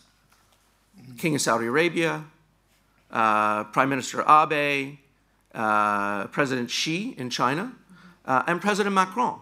And it's not hard. The best thing that President Macron did was invite him to Bastille Day. President Trump loves loud noises and shiny airplanes and tanks. He wants to have a military parade in the United States, which is not something we normally do. But that had a big impact, the pomp and circumstance. And so I think President Macron has an opportunity to continue to hold President Trump close, to try to steer him in a positive direction. He won't contain the rhetoric but he may be able to calm the surface a little bit and make it easier to find the common ground. And this is where I think, uh, as I said, uh, Kim and I agree, we have to try to hold and reinforce the common ground where we can. But where we can't, we have to uh, engage, we have to disagree respectfully as allies and as friends, uh, but in a way that has an outcome at the other side. And I think France has done this with the JCPOA. Uh, Ambassador Araud in Washington has been very vocal and very effective, and I think that has to continue. Uh, friends don't let friends make huge mistakes without saying, this really isn't where we, we need to go. But at the same time, we know that in the end, we will be there for each other because we've been doing it for over 200 years. Thank you. Thank you so much, Jon. Thank you, all of you. Uh, are there any um, immediate remarks or comments you want to make uh, among the, uh, the panel? Maybe Kim, yes, please. Then I'll open the floor to the questions. Just briefly, um, two points of agreement with what I've heard, one point of disagreement.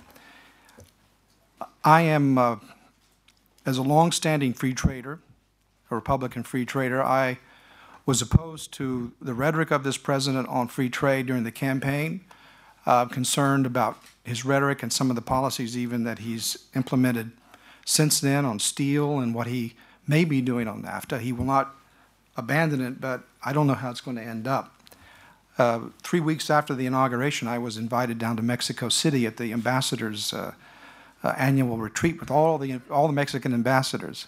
Wow, you really are brave. I tell you, it was that was much harder than this. Of course, I haven't heard from you yet. Uh, um, and I told them, I said, you know, the Republican Party and American conservatives are classic liberals on free trade, and uh, this is a concern. So I, uh, I, I, worry not just about rhetoric but policy, because I think you're right, Jacob, that uh, there is more concurrence between his cabinet people and his advisors on trade and his rhetoric than there is, for example, on DOD and state.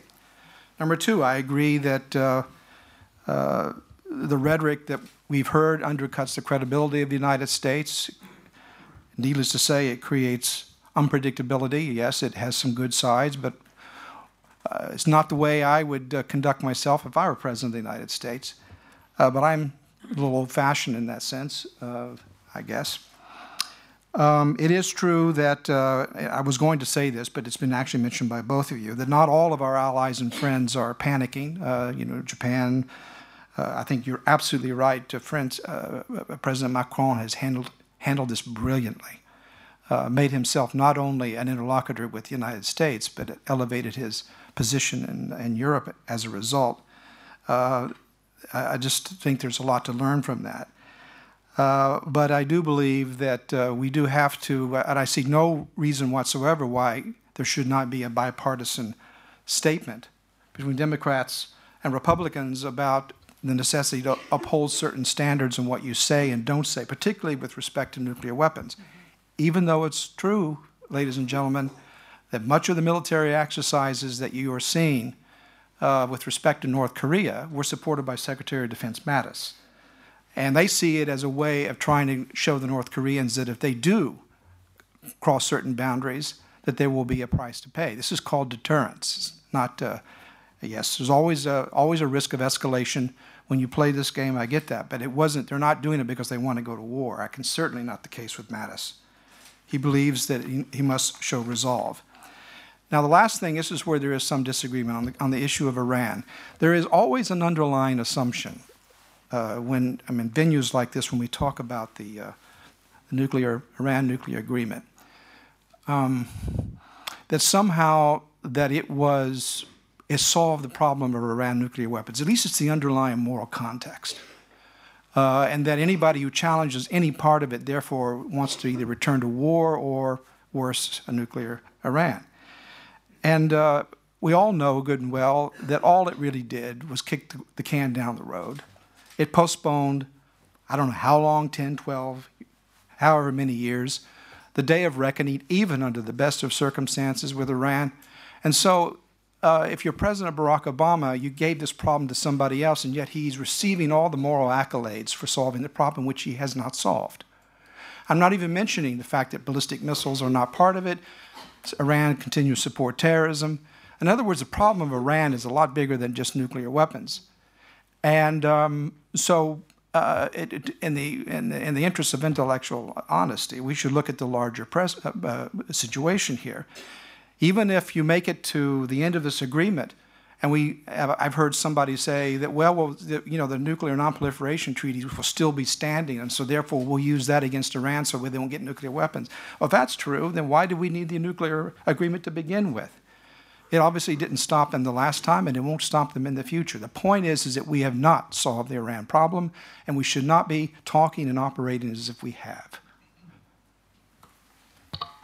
Thank you all. Um, let's open the, the floor. We have about uh, 15, uh, almost 20, 20 minutes, so that's um, a good, uh, good space. My colleagues will um, uh, hand you the, uh, the microphone, so please um, put your, your hand up so we can uh, identify you and introduce yourself. Yes, there's a la young lady in front, and please introduce yourself. Thank you. Um, hello, my name is Susanna. I'm from Czech Republic and I'm from Sciences Po. Um, and I have two questions for Mr. Holmes. First, thank you so much for coming because I do think it's amazing to hear from someone who's sort of outside of the echo chamber. And um, so my first question is: um, You said you don't look at um, don't look at words, look at deeds in in reference to President Trump. Um, and so, would you consider the president's um, rhetoric. We, we very often see it as a sign of weakness, his inconsistencies, etc. So would you consider that uh, that he uses his re rhetoric as a conscious sort of tool or weapon to achieve the aims of uh, the foreign policy?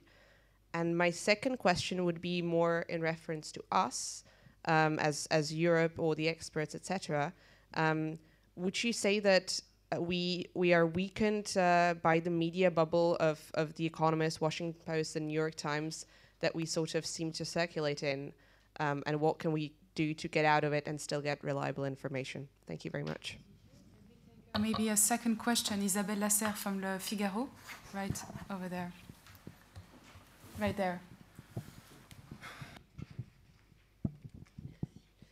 Yes, I, I was wondering um, if we could have some more details about the uh, consequences and the impact of the decertification of the um, Iranian nuclear agreement, uh, what will be the consequences in Iran, um, also with the credibility of, um, of the United States, uh, but also in, could you, could you go more in the details about the non-proliferation uh, impact. So who wants to uh, begin? Lisa? Sure. Yeah. Um, just very quickly to your to your first two points um, or questions. I think, you know, the words Trump is using and why, uh, you know, it's, it's, anyone's guess. My guess is that he's he's more interested in serving himself and his ego than he is the nation at this point. Um, this is somebody who, if you've read the New York Times and the Washington Post and all of those profiles, cares very deeply about how he is perceived. Um, and, you know, I think someone mentioned earlier that he came up in a context of reality stars and and you know Wall Street and Hollywood kind of mixed in this weird way with Donald Trump and so I don't think there is a strategic underlying plan behind his tweets. We, we had a bit of this conversation just a week ago, maybe two, um, with the North Korea tweets. Is this a good cop, bad cop between the president and Tillerson? And I think there was a general agreement among people. Um, who watched this space that it, it really wasn't uh, a thoughtful plan. Um, it was just self serving Um, by cutting Tillerson down, it makes Trump look like the big, big bad, you know, boss guy. So, so I think that's one on on on the context of his tweets. too. there is a press bubble. Um, we do live in an echo chamber. We are self-selecting into right or left more so than ever. It's becoming increasingly problematic. I think um, there is a lack of objective truth in American society right now that leaves us vulnerable. Um, not only to internal domestic challenges where we just can't get agr- can't get together and agree on anything, but also to outside influence. We're having a conversation right now about the influence of the Russians on the 2016 election. This is a national security issue that has now become so polarized. It's it's a question not of what did Russia do and what can we do to ensure it doesn't happen in the future. It's a question of do you believe that Trump is a legitimate president? And it has become tied to that. Um, so if you think the Russians were were involved in, in hacking our election, then you were obviously voted for Clinton. And if you think they didn't, then you were obviously a Trump supporter. And this is a huge problem. Um, and then uh, I'll leave someone else to talk about the details of the Iran deal. Rhetoric, um, media bubble. I, you psychoanalyze Donald Trump at your peril, um, and I'm not going to try to do it. I think um, I think Lisa's right that uh, he has his own internal reasons uh, for saying and doing and tweeting what he wants to do, and uh, it comes and goes. And he obviously likes the feud, the personal feud, even with his own cabinet. Um, if you had to find some kind of a method to the uh, I wouldn't call it that, some kind of method, if you will. Uh, I would say it, it's not so much the old-fashioned, well, I'm trying to be unpredictable and keep people off uh, guard and, and that kind of rational explanation. It is more uh, of the way he conducted business uh, as a real estate uh, mogul.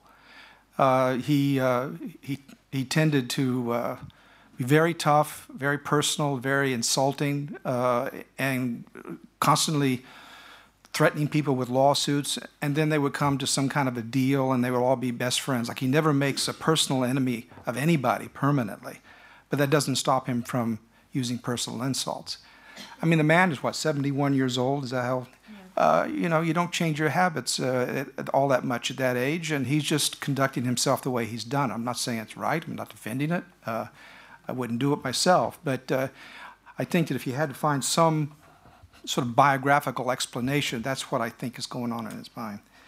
Uh, the media bubble, yeah, it's there. Uh, we all have our narratives. We all nod our heads when we hear things that we agree with, and we all get very upset when we hear things we disagree with.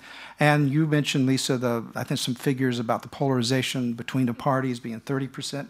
Yeah, 30, I mean that is that is unprecedented, and it is exactly right because you know, right now, if you happen to follow any of this on Twitter or Facebook or any of the social media, I, I, don't know if it's the same in France, uh, but it's certainly the case in the United States. No one's listening to anybody they disagree with. Uh, and that's mainly because even I even find myself here. You know, uh, I hear things I agree with, and then I hear something I disagree with, and I and I try to say, well, I'm here to try to find some kind of common ground. But it all depends on the tone of the matter. Uh, and if the other side seems to be going too far and making, uh, uh, making uh, sort of personal slights, not against Donald Trump, the person, but against the President of the United States and the United States, uh, and particularly the, the, the, people who supported him, um, that's a different thing. Um, and that's uh, one of the distinctions that I think it's important to keep in mind. That's why I, I spent so much time trying to explain what the supporters for Donald Trump thought they were getting. Separate that from what they actually got. Uh, but that's what they thought they were getting. And, you know, it, it's nearly half of the, of the American public. And so uh, uh, for that to be completely dismissed out of hand is not healthy for our relationship. That's why I think it's important to understand uh, what's behind it. Maybe on the Iran Yeah, so just a few details on the Iran deal. So um, the president, every 90 days, according to the law adopted by Congress, uh, the president must certify that Iran is in compliance with the Iran deal, um, and that it's in the national interest for the United States to remain in the deal. Uh, once the president fails to certify, Congress has 60 days under which it can reimpose sanctions by a simple majority vote 51 votes in the Senate and a majority in the House, which they can easily get. Um, after that, any change to the sanctions would require normal Senate rules, which require you to be able to close debate, which takes 60 votes. So we're in this, going to be in this two month period, or a little bit longer than that because it's legislative days. Uh, we'll have to uh, wrestle with this risk of the reimposition of sanctions. There has been some discussion that uh, maybe the way out of this uh, problem is for the Congress to change the Iran Nuclear uh, Review Act, where the president would not have to certify every 90 days. Because every three months, this is going to come up, and the president is going to have to say Iran's still not going to be certified, even though they're not violating the agreement. And they'll ask Mattis and Tillerson and Dunford, are they complying? Yes. Then why is the president certify? You'll have to go ask the president. So we're if we could change the rule, then it might be a little easier. But that does not cannot happen in the easy 51 vote process. It takes 60 votes plus. So we're going to be in this period of, of uncertainty. The impact in Iran, I you may be more expert than I. I mean, there are people who say this will embolden the hardliners, uh, or, or, that this will you know only bring Iran closer to Europe. Uh, I, I don't know the answer. I don't think it makes sense for people who aren't expert to play analyst on Iranian politics because we're not very good at it and we've misread it a lot. All I know is from the nonproliferation point of view, it makes no sense for the President of the United States to say, We signed a deal, you're complying, but we're going to come out of it so we can re- renegotiate it and get better terms, and then you can trust us that we'll, we'll abide by this one. I mean, that is just not, that's, it is close to the definition of insanity. It just doesn't work that way. U.S. credibility will be damaged. Uh, your business interests, if Iran were to respond and actually violate the terms of the JCPOA, will also be significantly affected, which is, I think, this is not just a, a military issue, it is an economic issue. And then, very briefly, because I, I think Kim makes a good point, we do tend to react very strongly, people who help negotiate the JCPOA, when uh, we hear, oh, you know, the JCPOA is a terrible deal. We say, no, it's not, it's great. Look, the JCPOA is not perfect. President Obama gave a speech at American University in 2015, and he laid out the problems with the Iran deal and the things that we would have liked to get, but we couldn't because this was a negotiation between many parties. But here's why it's in the national security interests of the United States for Iran not to have the ability to enrich large amounts of uranium to very high levels and have a very short period of breakout. But he acknowledged in the deal itself that at the end of the enrichment restrictions in year 15, starting in year 10, they will not have a year long breakout. It will get shorter. But there are some things in the JCPOA that are permanent, and I think the critics have to keep this in mind. The inspections and the access the IAEA has is permanent, forever, as long as the deal is in place. Any place, any time, any reason. Um, the ability to do work on weapons, a specific list of technologies that are forbidden for Iran to engage in, in perpetuity, are prohibited by Iran. Now you could say, well, that's just an agreement. Well, you know, so there are laws against murder. We rely on those. I mean, we're never going to, you know. So, and we always have the ability to take matters into our own hands if we have to, militarily or economically or politically. But these are uh, benefits to predictability that we gain through the negotiation of the deal. Uh, and it's not just the NPT, the deal itself uh, commits Iran never to have nuclear weapons, either to accept them from others or to possess them. Is that worth more than the decision makers of Iran? No, of course not.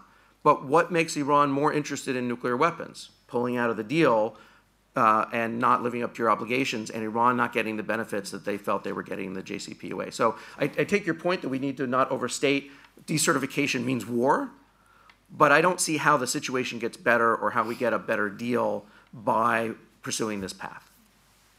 Thank you, Jon. Martin Cancet, and okay, so I'll take all the questions together. Um, Martin, and then we'll follow up.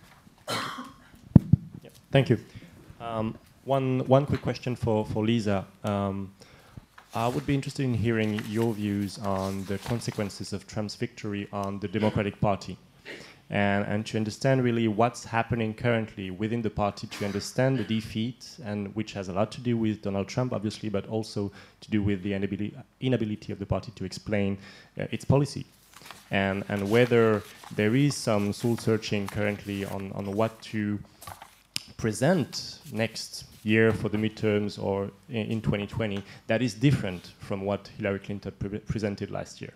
And, and whether you think that the Democratic Party has the, the ability to bring new ideas right now in the debate, because it seems that there's a lot of energy in, in invested in, in countering Donald Trump, but not as much in creating new ideas. Thank you. Yes. Good, good morning. Pierre Duquesne. I am uh, completing my term as the French ambassador to the OECD. Uh, two questions you might have addressed that to go in and out from the room, so apologies. One, what about the reduction of 32% of the budget of external action of the US? You know, it went out from what I know, it went out from the House with minus 14, from the Senate roughly zero. So what will it give? And the Secretary of State has the capacity to, I understand, to do what he wants. Two, uh, what about the incapacity to designate, nominate people in the US administration? Thank you. Thank you.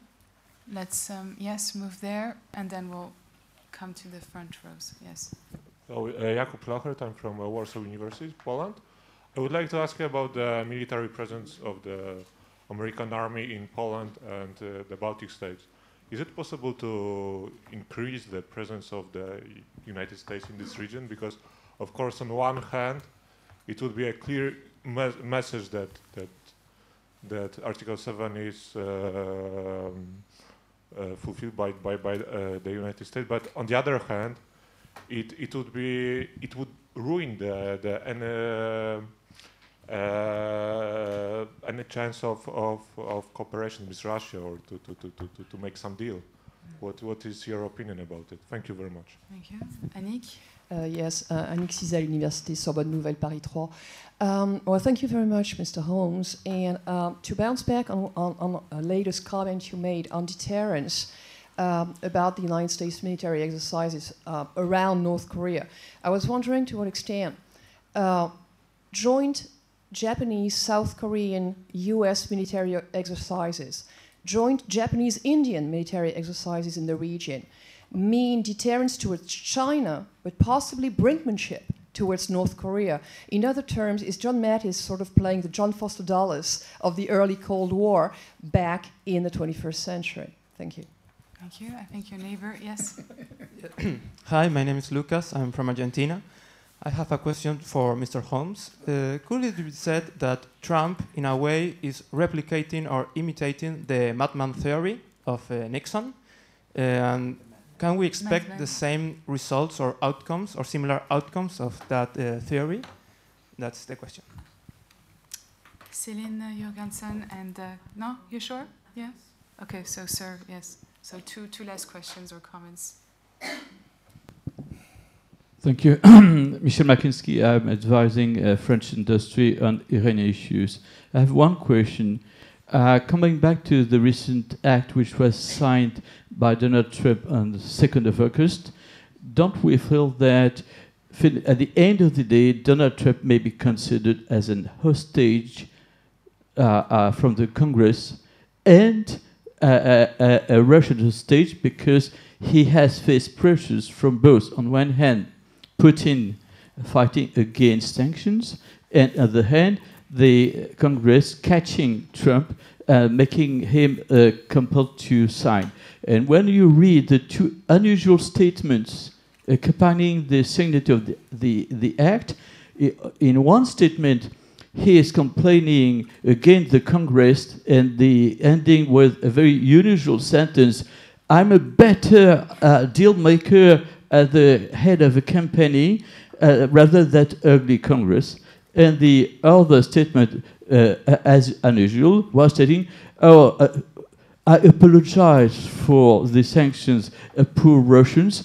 And then uh, th my question is, don't we feel that at the end of the day, uh, Trump has no room, not so much room for taking whatever step, as he has those very big constraints. Céline? Thank you very much. Uh, two short questions. The first one on uh, DPRK. Uh, can the US uh, afford two nuclear crises at the same time? And uh, you said that the US was uh, exerting deterrence towards DPRK, but at the same time, we heard McMaster saying that DPRK was a regime which could not be deterred. Mm. second question on Russia. So, how do you see, um, all of you, the, the strategic direction of the relationship with the US? Uh, is uh, an improvement possible? And what about uh, you know the future of arms control with Russia? And I'm thinking in particular of the New START treaty, which is supposed to expire in 2021. Thank you. Thank you all. Jacob, let's start with you. Sure. Um, let me start with the question about the, the reduction of the State Department's budget and the, the capacity to nominate people, because I think that's really important. Um, I mean, the the Congress, I think, when all is said and done, will probably not approve a significant reduction in the State Department's budget. They may make a nominal cut to some programs, but I think this, this sort of 30% cut that was mooted by Mick Mulvaney, the director of the Office of Management and Budget, is just not really going to fly with uh, more foreign policy engaged members of Congress, particularly in the Senate. So I think that's that's not going to happen. But uh, the State Department can refuse to spend money that it's allocated. And you've already seen that. Um, the State Department has left untouched a, a, an allocation that it was made for countering propaganda. Um, the more significant thing is the capacity to nominate people, and that is very specifically a Trump issue because he has he said I'm not he has said explicitly I'm not going to nominate people because I think these departments are too big. I don't think they need these people, so I'm just not going to do it. And there's nothing Congress can do about that. Congress can't nominate; they can only approve. So if the president is fundamentally unwilling to nominate someone, that's one of those areas where you know we turn out to be run by norms because the nor- the the expectation was that the president would nominate people to run the administrative departments of the various cabinet offices. And if the president isn't willing to do that there's not really a backup option. So you know I I would be lying if I said I had a clear sense of how that's going to play out. I suspect some nominations are going to come trickling in as they kind of uh, you know, re- relatively low profile sort of positions, which are nonetheless very important. Um, but I don't, I don't know how long that'll take, and I think you'll probably get to the end of the Trump administration with some of those positions still unfilled, which of course is not great for the State Department's capacity to engage on issues where it traditionally has. Um, and just very quickly on the strategic direction of U.S.-Russian relations, I mean, what what Trump sort of mooted at the beginning of his uh, presidential campaign was the idea that you could make a grand bargain with Russia. And that was always going to be nearly impossible because there are areas where U.S. strategic interests and Russia's just don't align. Um, you know, you can't, for example, undo the Iran deal without, which, which serves in Trump's mind a strategic interest. Um, you can't do that without also angering Russia. You can't follow US policy in Syria without being at odds with Russia. So, unless the grand bargain is essentially abandoning significant aspects of US foreign policy, it just it was never going to happen. So, I think you know, I think U.S. Russian relations are going to stay stuck in a rut almost regardless of who's president for the foreseeable future. Um, I do think that on arms control, at some point in the future, you know, there will be new agreements, there will be new negotiations. You know, if the US and the Soviet Union could negotiate arms control treaties in the 1960s and 1970s, and between Putin and Obama, I think you know there's nothing to say that they can't because it is in the strategic interest of both countries to not have a new arms race. Lisa, oh, do you want Jon? Go ahead. Well, maybe just to add on, and we'll knock out the arms control piece. So I I, I agree partially with Jacob. I mean, it is critical that the United States and Russia find a way to work together on these issues. Uh, we have the largest nuclear arsenals. Uh, there is significant risk of escalation in Europe, which can also lead to the use of nuclear weapons. Russia threatens the early use of nuclear weapons uh, if they are losing a conventional conflict, which clearly they would lose a conventional conflict if they were to attack NATO. Um, so we have to find a way to work together. But here there are fundamental impasses that we have to keep working through. Russia's in violation of the Intermediate Range Nuclear Forces Treaty, which prohibit both sides from having uh, missiles that can travel between 500 and 5,500 kilometers based on land. Uh, Russia has refused to acknowledge or engage uh, the United States on that issue. Without resolving that issue, the U.S. Congress will not approve, and the U.S. President cannot ratify any new arms control agreements. And uh, so the challenge is, I mean, uh, the New START agreement runs until 2021. It can be extended for five years by executive agreement, meaning it doesn't have to go back to Congress. Um, but that means we have that limited time to try and resolve what are fundamental challenges in the definition of strategic stability between the two powers and Europe. And the fundamental challenge here is not the annexation of Crimea, which is a fundamental problem and will prohibit us from lifting sanctions, but it is we want to negotiate on nuclear weapons, and Russia wants to negotiate on nuclear weapons and ballistic missile defenses and conventional deployments in Europe and precision strike, and the U.S. Congress can't wrap its head around that big a process now. So we have a period of time to really work that problem. And uh, there, I don't, I wouldn't say that we have a, uh, a growing movement in the United States that are trying to raise that profile and help people understand that. But that's the only pathway. And if we don't get it right, we could be without verified arms control, verified nuclear reductions between the United States and Russia for the first time since the early 1960s.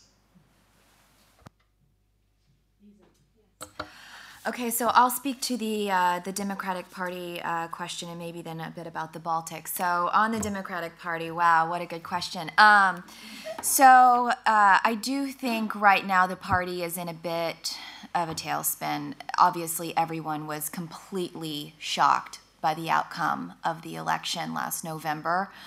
Um, this is in no way to the degree of tailspin the Republican Party is in. However, I do think that uh, the president is at serious risk of being primaried from within his own party, um, which would be huge.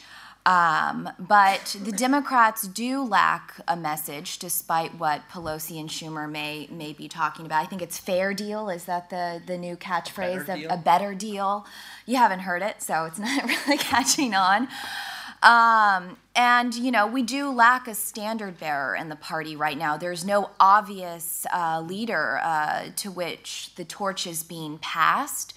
And I think we're at a risk of a, of a divided party in a way if we stay with sort of the what did you what was the what was the term you used the sort of far far left or the radical left that that some people will want to turn back to Bernie or Elizabeth uh, Warren not realizing that you know what we need is to go after the middle and that's what I'm concerned with. I think the best thing the Democratic Party could ever do would be to recruit Kasich.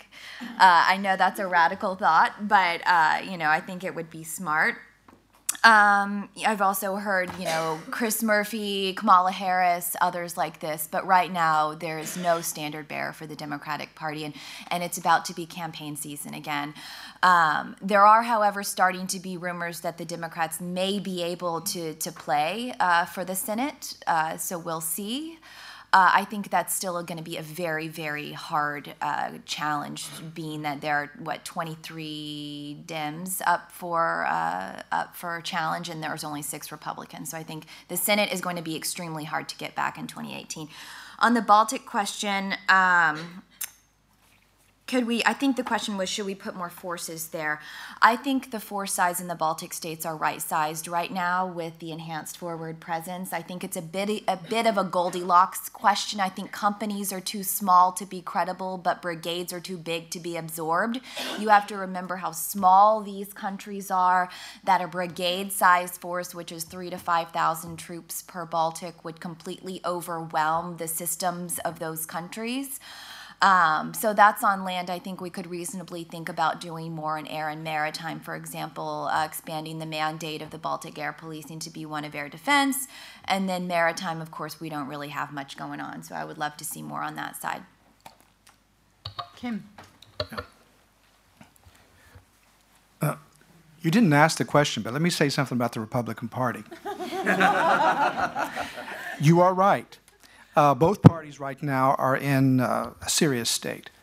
I think the best way to see uh, Donald Trump's election was it was a hostile takeover of the Republican Party. Uh, he ran against the Republican Party. It's one of the reasons why Steve Bannon became such a close advisor. He ran against the Republican Party as much as he did against Hillary Clinton and the Democratic Party, which is why he won. One of the reasons why he won. Um, Steve Bannon, uh, I, I, assume people know who Steve Bannon is. He uh, is the. He's Darth Vader. He's Darth Vader. Okay, just look for Darth Vader outfits.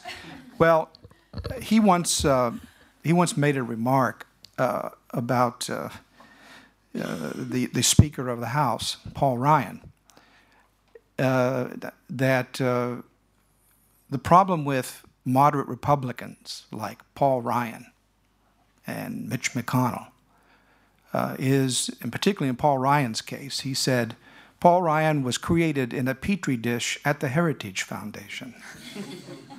that doesn't sound very nice supposedly the Heritage Foundation being the, uh, you know, the arch conservative Republican. And even now that he's left the White House, he's basically said he's declaring war not on the Democrats but on the Republican Party. So, uh, and from his point of view, it's a nationalist populist takeover of the old GOP establishment. Uh, and that's why he's for, uh, he takes uh, the, uh, in terms of the triangulation, he takes the anti trade message right out of Bernie Sanders' playbook uh, to try to reach blue collar workers. He's appealing to people who felt they're being left behind, which is what the Democrats used to stand for. Uh, and so it is a way of trying to consciously reorient the Republican Party. How it will work out, I don't know. But the point is that both political parties are in a state of duress. Uh, the budget, I agree, I think with both Jacob and Lisa, that the State Department budget will not uh, be cut very deeply. Uh, Secretary of State Tillerson has been engaging in this long-term reorganization project, which he insisted was separate from the budget exercise, and I know the people who are working on it, and they lead, they do believe this.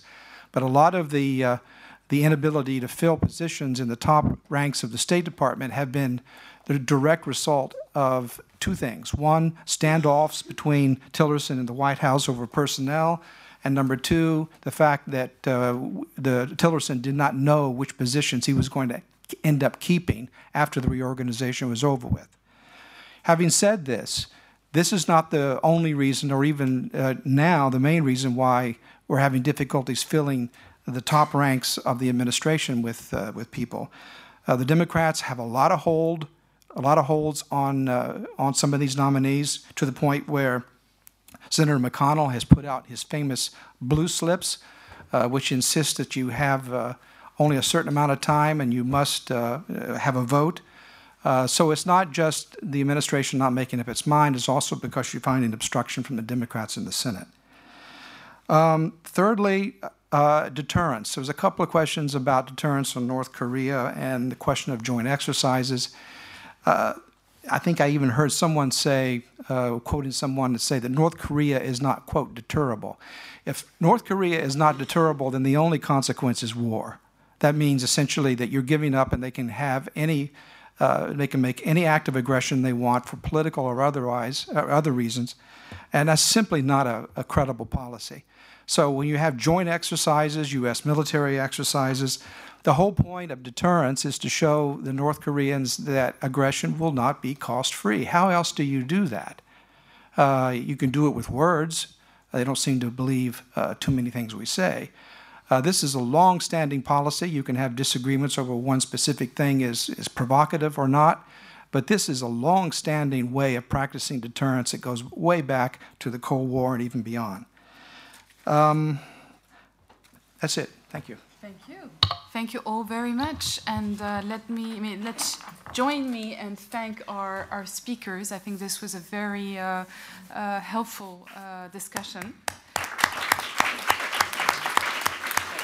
Thank you so much. Thank you. And we have about 10, 10 12 uh, coffee break, and then we'll bring in the European uh, perspective, and my colleague Jamie Fly uh, who used to work for Senator, Senator uh, Marco Rubio. Thank you all, and see you in a few minutes. Thank you. Good morning. I'm uh, Martin Quencez. I'm a fellow at the German Marshall Fund, and I'm, I'm delighted to moderate the second session of this event uh, entitled Strategic Uncertainty for European Allies Moving from Adaptation to Action.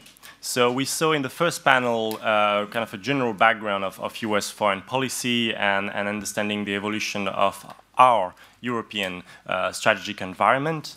And I think the buzzword was unpredictability. This is a word that we've overheard for the last 12 months now.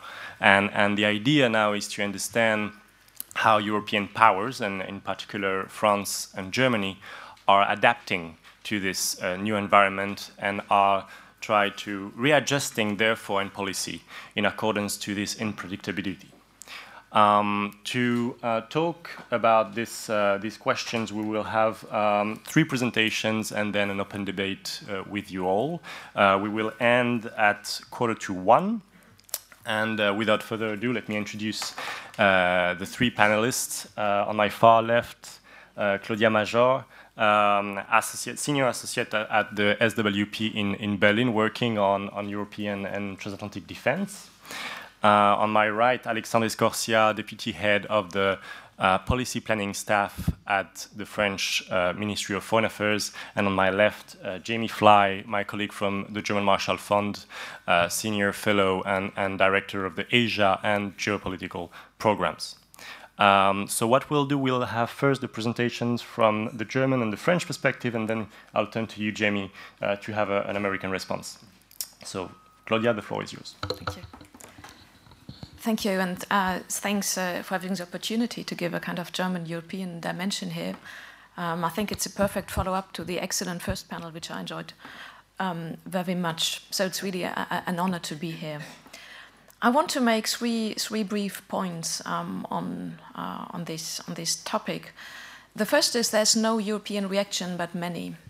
The second point is um, this pushes Europeans to think more seriously about defense and the last one, it's about European defense and not EU defense or CSDP, which is a major difference, um, which is very much, very often forgotten in the debate. Although maybe from a from an American point of view, this is nonsense, but for us, it makes a difference. So my first point, there's no European reaction on Trump, but there are several European reactions.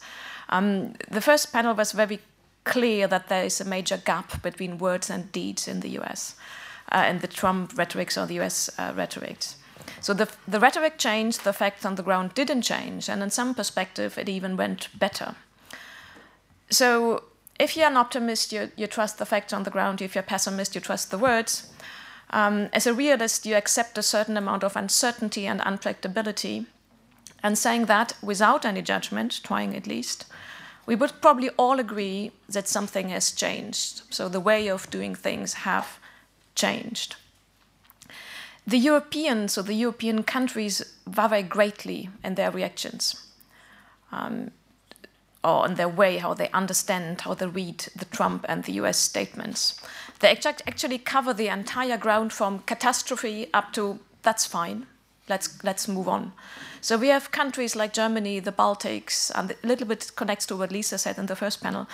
Germany, the Baltics, Poland, but also to some extent Norway, um, who are deeply worried if I think about my country, for Germany, there's no credible defense in Europe without the US. So if the US say, oh, actually, we're not sure whether we really stick to those funny Europeans, for Germany, this is a catastrophe. That's really, really a major problem. So deeply worried, uh, deeply worried Germany about the conventional political nuclear dimensions of, of defense and what it means. And the same applies to countries like Poland or the Baltics, who feel very much um, concerned uh, in view of the Russian aggressive um, and revisionistic politics. And then you have other countries, are just kind of putting the, the very um, opposite points, like France, who are nuclear, nuclear terms speaking self sufficient, or think they are, um, who say that the bilateral cooperation with the US works rather well. So there's actually no need to worry that much. Yes, it's really unfortunate how things are developing, but it's not the catastrophe um, that the Baltics or the Germans or other countries feel. So we have a very large variety of European um, reactions. And the second um, kind of interesting bit is that also the conclusion of how we read the US or the Trump statements um, vary to a great, or there's a big variation uh, to, a, to a certain extent. So some countries react with focusing on bilateralism, um, like the Poles and to a certain extent the Baltic countries, who say like, we are only safe, we, we hope that, that NATO will still work, but really safe we are only if we get the, the bilateral um, dimensions. Um, then you have others who kind of behave like the model peoples, like also the Romania or Baltics, who suddenly jump up to 2% of defense spending. Um, then you have those countries who think, yeah, we should still try to keep the Americans in, but also push for the U dimension, like Germany and to a certain extent France. And you have the mixture of all those, uh, keeping the Americans in, behaving like a model people, uh, and pushing on the EU front. So all that to say it is extremely difficult of talking about a European reaction um, because we have such a, a great variety of, of, reactions within the European countries. That brings me to my second point. Um, Trump's uncertainty or the uncertainty about the US politics, the gap between the words and the deeds, gives the issue of defense a push in Europe. I think if the US would be very clearly critical about NATO and there would be a clear uh, kind of matching between words and deeds, that would things much easier in the better or in the worse, but it would at least be clarity. Um, but this, this uncertainty opens all cleavages we had in Europe um, over the last years. And the reaction to Trump um, reflects these cleavages. Uh, we have those who desperately cling to the US and who are usually those who drag their feet when it comes to European initiatives um, that are not rooted into NATO, so EU initiatives. We have like the Easterners, maybe Central and Eastern European countries uh, like Poland, Czech Republic, Slovakia. And then you have those who have always been a bit more distant and a bit more critical about NATO and the US, like France, who push for even greater steps within Europe.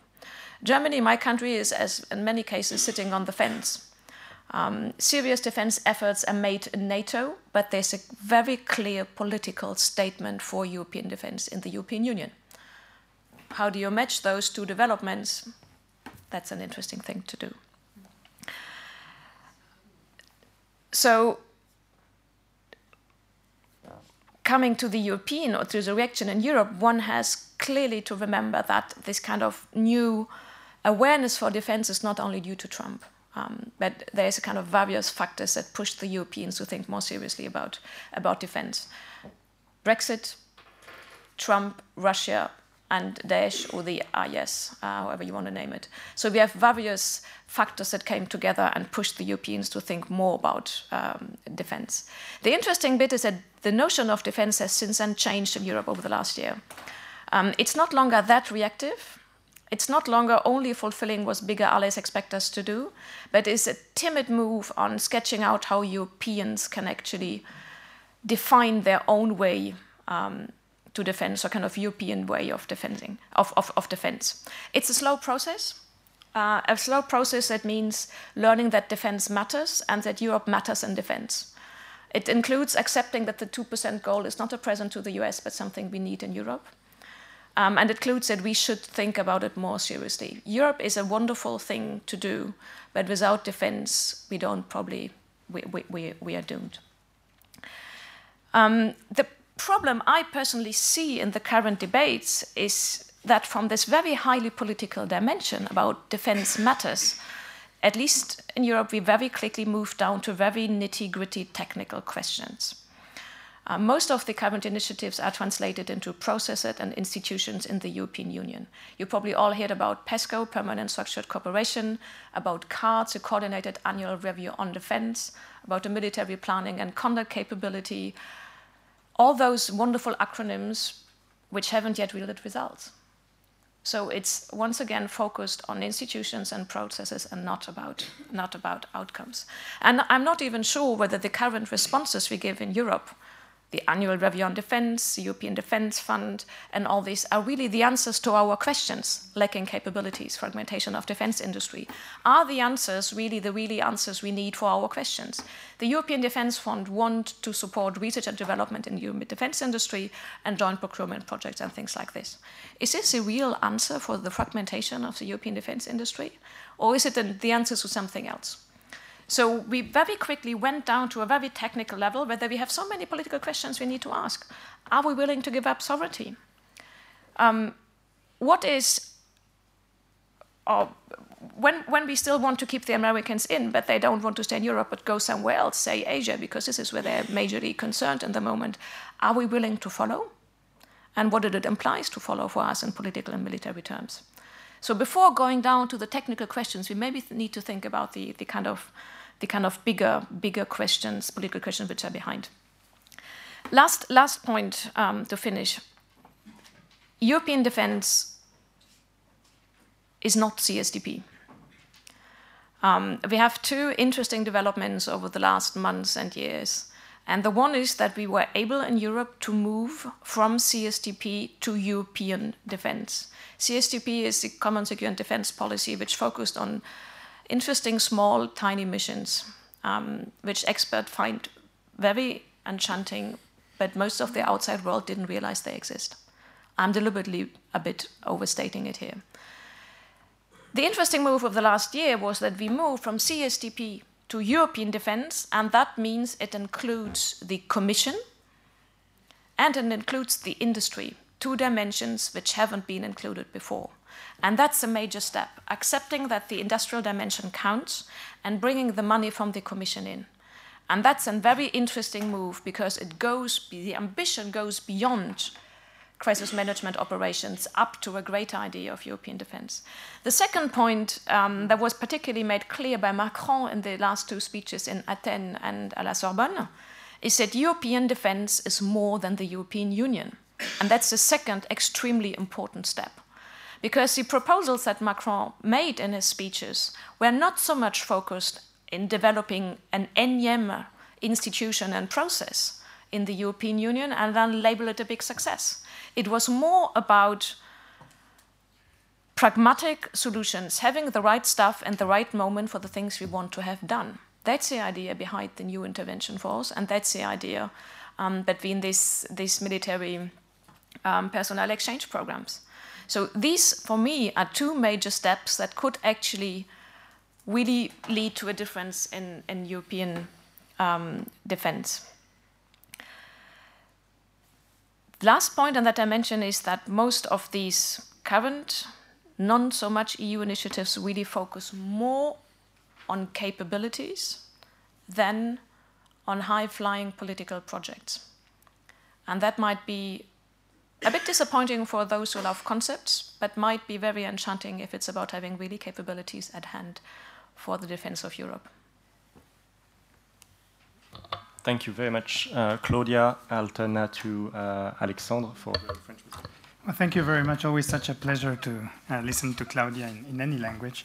Um, thank you so much for inviting me and uh, for having this opportunity, which, uh, which indeed is, as they say in all conferences, but really in this regard extremely timely, um, and for having this uh, both European and uh, transatlantic dialogue, because I think it's uh, shouldn't be a case of uh, the usual classical thing of the Europeans uh, showing uh, their divisions in front of our American friends, but at least showing that there can be a polyphony, a European polyphony, also in regards to the to the transatlantic relations. Um, in this indeed new and more uncertain context that we've been um, um, going through for, for, for the past, past few months. Um, even though I would argue that uh, the, you know, the US calls for better burden sharing within the alliance are um, nothing new.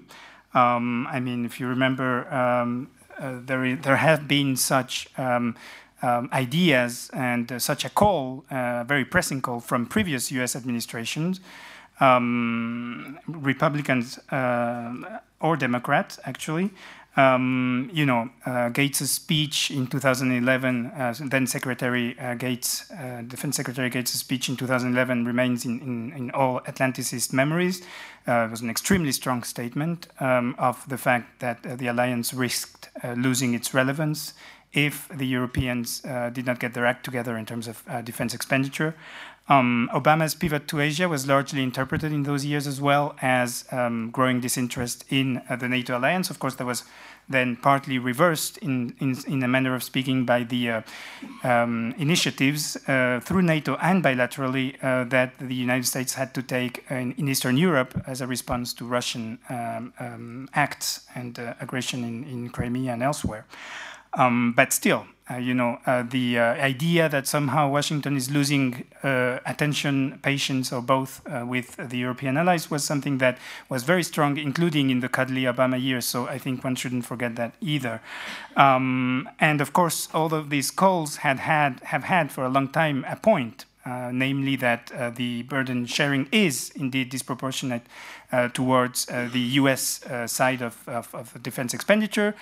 you know the figures. The US represents about 70% of combined total defense expenditure by NATO allies. This metric is often quoted. It's a little bit misleading because unlike Germany, not everything that uh, the US spends in defense goes to NATO, but um, still, um, it's a significant um, uh, uh, metric and a significant figure by any measure and for any US uh, president. And so no US president could have ignored that, you know, whether they were Democrat or Republican, whether they were called Trump or something else. Um, but of course, the Trump pronouncements about NATO, which you discussed, I think, in the first panel, um, and particularly, you know, the vocabulary, uh, the obsolete thing, and the and the, the link that he appeared to establish between the commitment to Article 5 and the defense expenditure of the allies. Those are particularly strong statements, uh, which I think, as Claudia said, uh, hurt um, some in some European ears. Um, and of course, they introduce a peculiar uncertainty in times that are already challenging for NATO allies and for the alliance as such, because uh, the alliance has been, you know, debating its future, its posture for quite some time now as well. Um, I would say that on the one hand, such a position harks back to a, a, an old isolationist tradition in uh, United States policy. One need only remember the uh, uh, famous uh, farewell address uh, by uh, George Washington, in which he said, and I quote, it is our true policy to steer clear of permanent alliances with any portion of the foreign world. You know, it's always back, uh, good to go back to, to, quotes and to basics. And this quote, I think, is, is encapsulates something very, very profound about the way some part of the American public, frankly, um, sees the way their foreign policy should be conducted. Um, and of course, it was a context in which uh, Washington was, was uh, warning against uh, getting mixed, entangled, as he said, in uh, the affairs of Europe, very specifically. Um, but, you know, there is a strong transactional element that is added to this um, traditional position in some spectrums of the US uh, uh, world, US elites, and, and, the US population by President Trump. So, obviously, the US, according to his worldview, is getting a bad deal this is important, this, this uh, deal thing, because it's not only, uh, you know, he, he says it for Iran, but he says it for NATO too. He said it for NATO too. So that means the US is getting a bad deal, a raw deal, a lousy deal, whatever, not only from uh, its um, enemies, adversaries, but also from its friends. And uh, this needs to change, says, says uh, Trump, and echoing uh, the feeling of a good part of the American public there as well. But that also means that if the US were to get a good deal, i.e., uh, a deal uh, defined as good by President Trump, i.e., a deal that he would negotiate because he's a good negotiator, then uh, the U.S. maybe uh, will re-engage on different terms, but will uh, re-engage. So it's you know it's not exactly the Washington pronouncement. Uh, it's the Washington pronouncement with a strong transactional element, and um, that leads me to qualify from a European perspective the concern that the president's position may have raised by two remarks. First, his well-known pragmatism you know, on such issues as NATO. I say, I stress on such issues as NATO, not on all issues, but on such issues. He's uh, able to shift his views, or to change his views um, a, according to, uh, and to redefine victory a little bit, which is what he did at the NATO summit, where he said, you know, I said NATO was obsolete, but now it's not obsolete because we changed it you know, uh, and the change was by any uh, stretch of imagination rather small um, that was made to NATO policies or to NATO's arrangements, but you know, it was enough for him to declare victory and to say, okay, no longer obsolete. So, you know, that's just to, to, to be able to take things with a, with a grain of salt. And the second element, of course, is that part of his entourage knows NATO well, maybe too well. Um, for some, like Mattis, who was a, who was a supreme commander of NATO, uh, let's never forget uh, that part. I, I, worked for him for a few weeks, so uh, I know that he knows it very well, and that therefore uh, he is liable, among other people, to inject some dose of uh, realism also in the uh, options of uh, the American administration in this regard. That said, it is a fact that Europeans need to get their act together in terms of defense expenditure, not to please uh, the Americans, but because it's in their own interest, and Claudia mentioned this. Um, of course, we in France have been convinced of this for at least as long as the Americans, and uh, the uh, Sorbonne speech by our president is the latest manifestation of that. Um, in a twofold direction. First of all, uh, with uh, the idea that uh, the NATO and EU efforts need to be complementary and not opposing each other. This is nothing new, but it, it, bears reaffirming. But also the fact that we need to have a European strategic autonomy, and this is the new element, based on an emerging uh, common strategic European culture. And that's the element that he President Macron introduced in his speech, and that uh, is uh, a little bit at the heart of his proposals, uh, be it on uh, and military Erasmus, if you will, or on the uh, so-called uh, European Intervention Initiative that is supposed to lead to a European intervention force. And here I would like to quote our president um, in his Sorbonne speech. He says, and I quote, "In the area of defense, our aim needs to be ensuring Europe's autonomous." Operating capabilities in complement to NATO. So there in this quote, you see all the elements that I just said, you know, the autonomous uh, capabilities, the operational side of things, and uh, the complement to, to, to NATO. And uh, in this regard, yes, I think Claudia is right that uh, there is also a certain pragmatism on our side as to whether it's an institutional approach to reinforce EU CSDP or to reinforce European defense. I recognize the nuance between the both concepts, but in the end, I think um, it uh, all goes in the same direction because the EU themselves and the EU uh, institutions and instruments have been getting a boost in the past few months, roughly uh, since the uh, Brexit referendum. Um, I would be maybe a little bit less critical than, uh, than, uh, than Claudia on the efforts that have been made uh, regarding the review, uh, the permanent structured cooperation, which is, by the way, more of a German project than a French one uh, in this instance, and the European Fund as well. Um, but uh, I think the industry side of things is extremely important as well, and the financing. I would concur totally with Claudia that that is potentially a, a, revolution that the Commission is ready to get more active in terms of defense financing. Of course, we, France, don't want that to go too far either, but we can maybe discuss uh, that later because then it's, uh, it's indeed uh, also an area in which we, we, uh, we have our position. Um, actually, our own strategic review, France's strategic review, which is our, our incoming strategic document, which will be published tomorrow, um, will contain a, a, clear European ambition, including in the area of um, multinational defense cooperation. So that's also something to, to watch out for because everything is in, in, in coherence, or at least we think it is.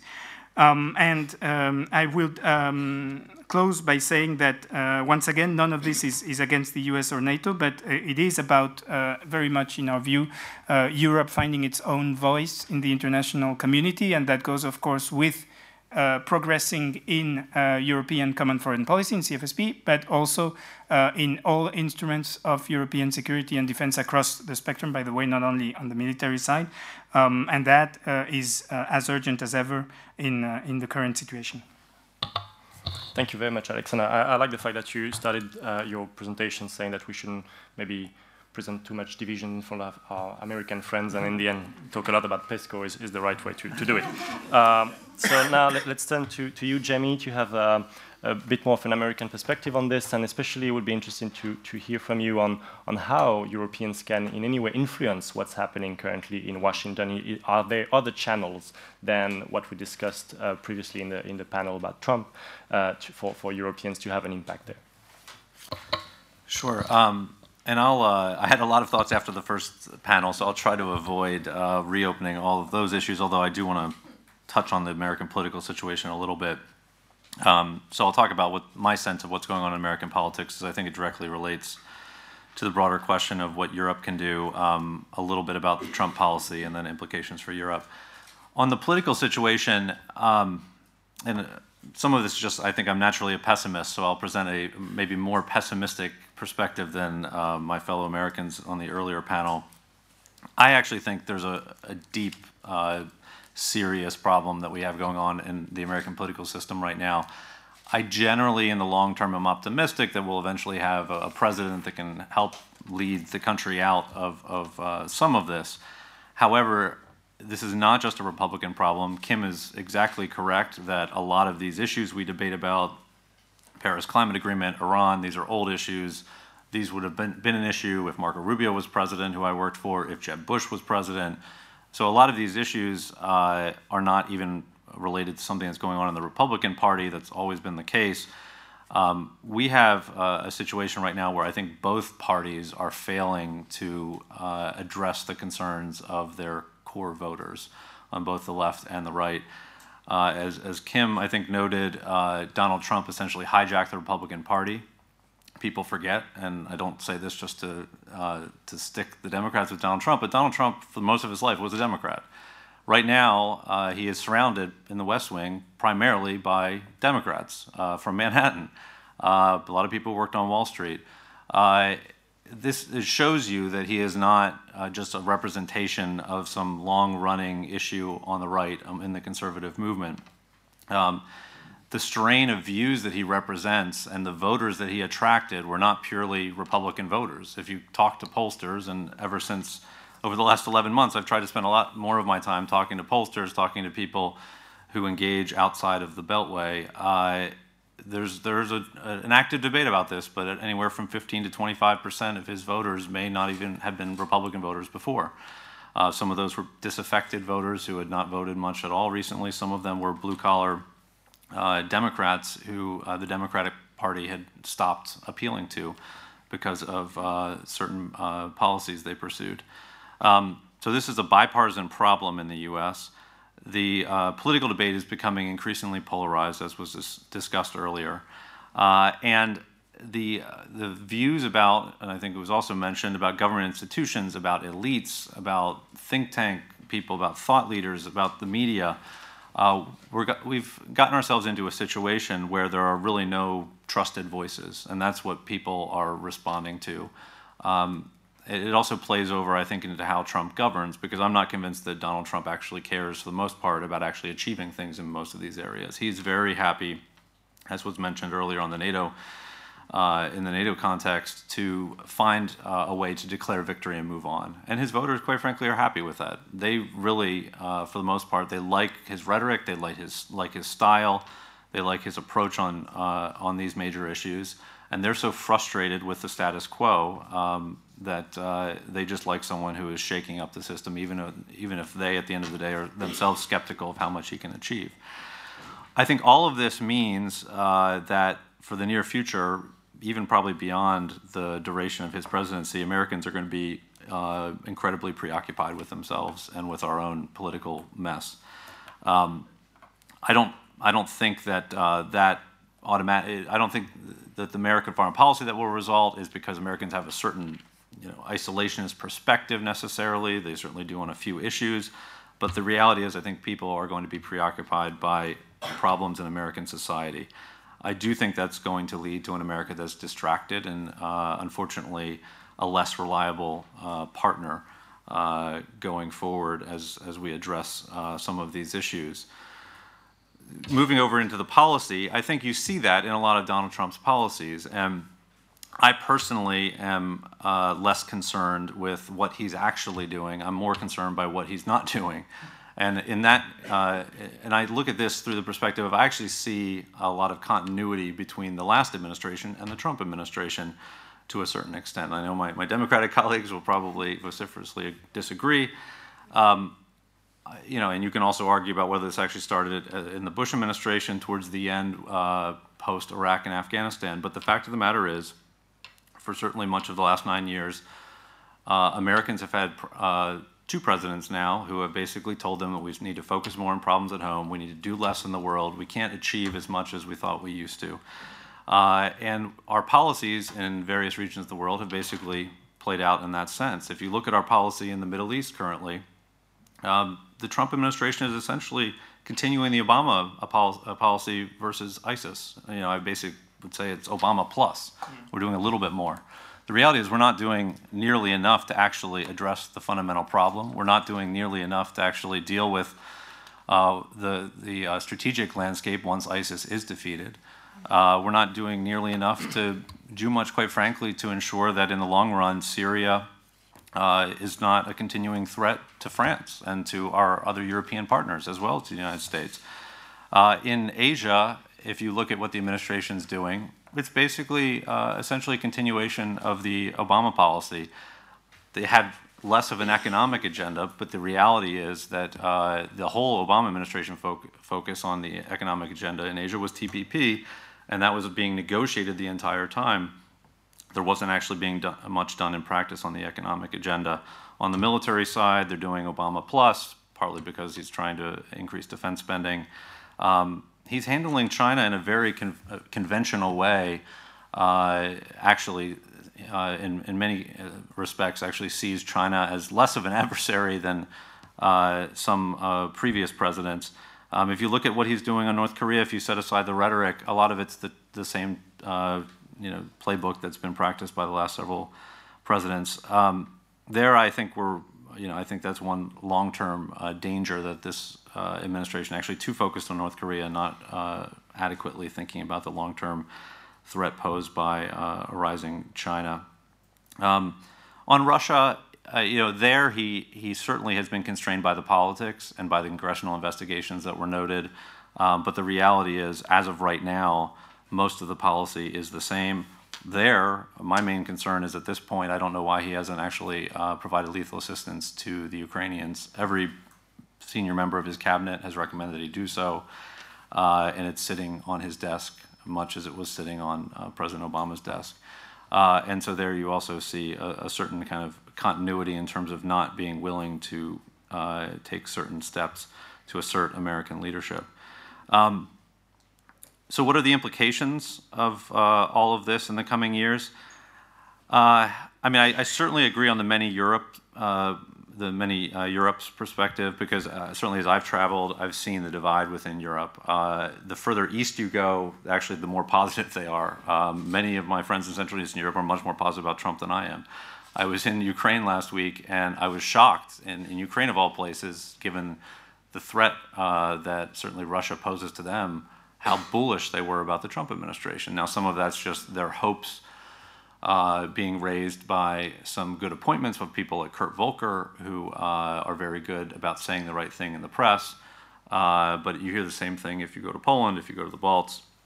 Um, and so you do have that European uh, divide. Um, amongst European leaders, uh, I think that um, many European leaders have actually handled Trump quite successfully. Macron has been mentioned several times. Actually, I think Theresa May, from what I've heard, has handled him quite well and actually has a, a good dialogue with him. Despite the fact that the U.S. German relationship went through uh, a difficult patch over the summer with the German in the run up to the German elections, again, everything I've heard from both sides, from the German side and from uh, people in the administration, is that actually Merkel and Trump get along quite well, and they actually enjoy talking to each other on the phone. Uh, you know, in terms of advice for Europeans, one often uh, underreported fact is that many foreign leaders I've heard actually enjoy talking to him. Trump is an avid phone dialer. He uh, has done this in Congress much more than President Obama in terms of just ringing up random members of Congress and soliciting their opinions. Uh, he's a character, obviously, to engage, uh, and so some some foreign leaders actually have, I think, figured out that he's open to listening. So, um, you know, I think certainly the more that people can keep the the dialogue open with him, uh, the better. And uh, you're not always going to be able to persuade him uh, of your position, but uh, I think he actually is open to uh, listening, which has not always been the case with even previous Republican presidents, quite frankly. And on that, if you look at how the um, how Pre President Bush handled the uh, withdrawal of the Kyoto Accords versus Trump withdrawing from Paris, it's night and day. I don't think President Bush had not even visited Europe before he made that decision. He barely uh, solicited input from European partners Trump obviously waited and postponed his decision until he was able to travel through Europe. Got a lot of input. At the end of the day, he didn't make it. Didn't take a decision that people were happy with. But uh, I think, in terms of what a transatlantic relationship should look like, it needs to be based on dialogue and conversation um, rather than taking unilateral actions. Um, just to end on uh, where Europe goes from here, I think that uh, I personally think that this is this is the key test uh, testing moment for European um, security and defense policy. If there ever was a moment for Europe to finally get its act together uh, and to do more, uh, you know, now is the moment. I, like I said, I think the U.S. is going to be distracted. I also think from people in the administration that I talk to, I don't think this is an administration that's going to try to micromanage what goes on within the EU. Uh, I think that's actually one, um, uh, you know, unfortunate aspect of the last several administrations whether it was President Bush lecturing the EU about how to handle Turkey, uh, whether it was you know both the Bush and the Obama administrations uh, getting too concerned about ESDP or whatever the latest iteration was.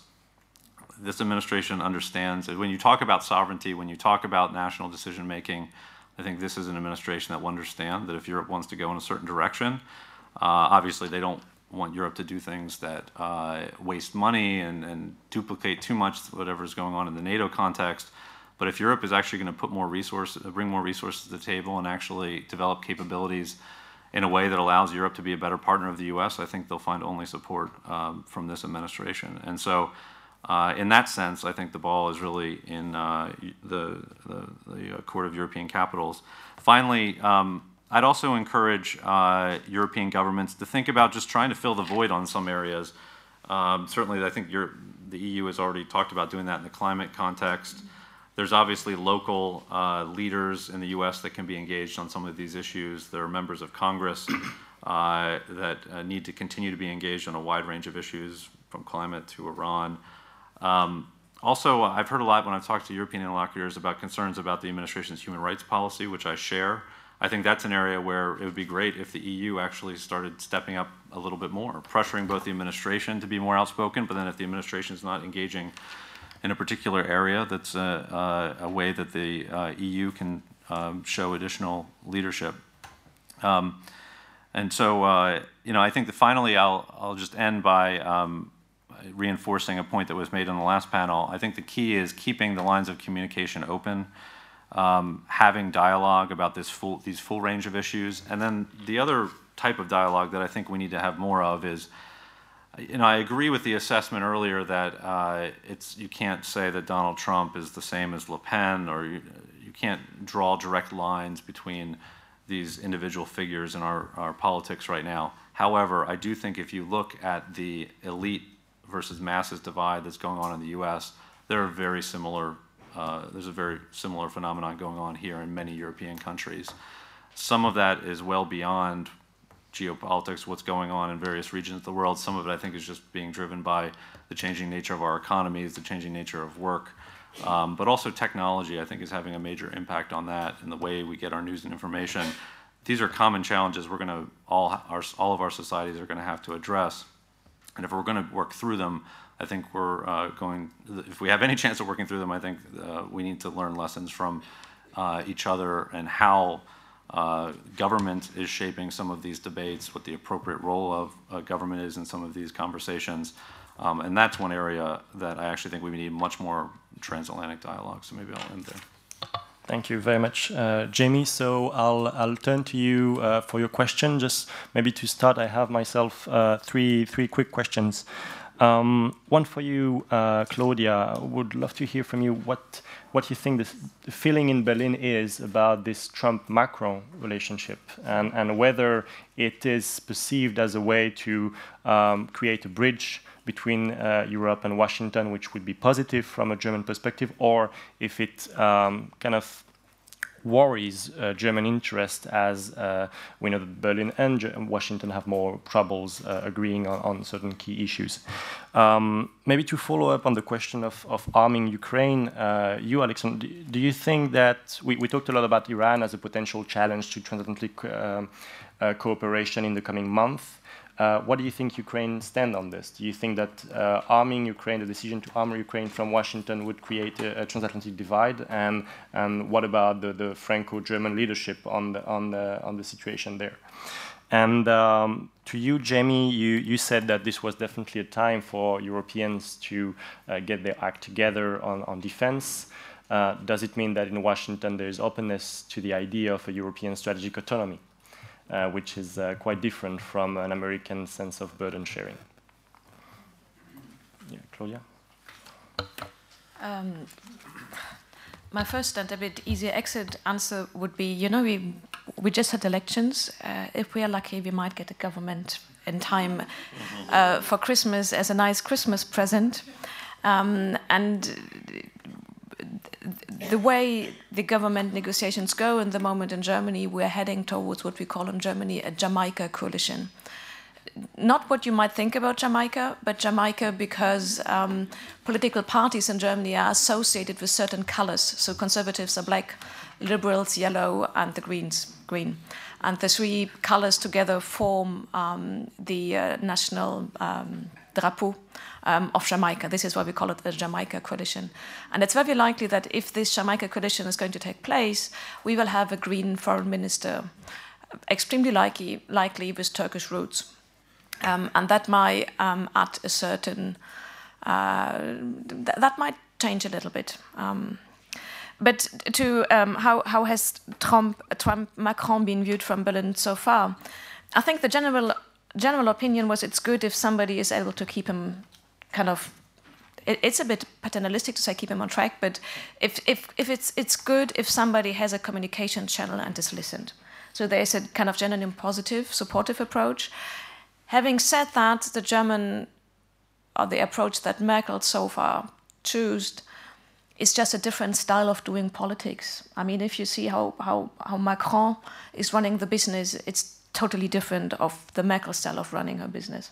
Uh, you might all remember the famous congratulations statement Merkel did after the Trump election, uh, where she said, based on the, on the solid basis of our shared values off, and then there was a whole shopping list, democracy, uh, liberal values on all that, I'm happy to engage in wonderful cooperation.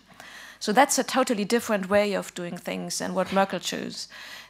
I think the solution is to have the complementarity of those approaches and that kind of covering several or kind of putting several approaches together. If that would work for europe that would be a good news. But let's see how things will develop after christmas in germany. Thank you.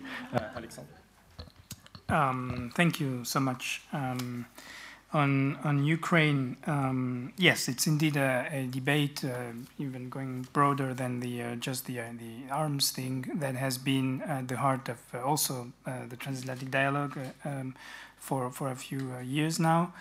Um, when uh, we're talking about the uh, arming Ukraine, I think I think we need to uh, uh, take a step back and try to to see what we're talking about.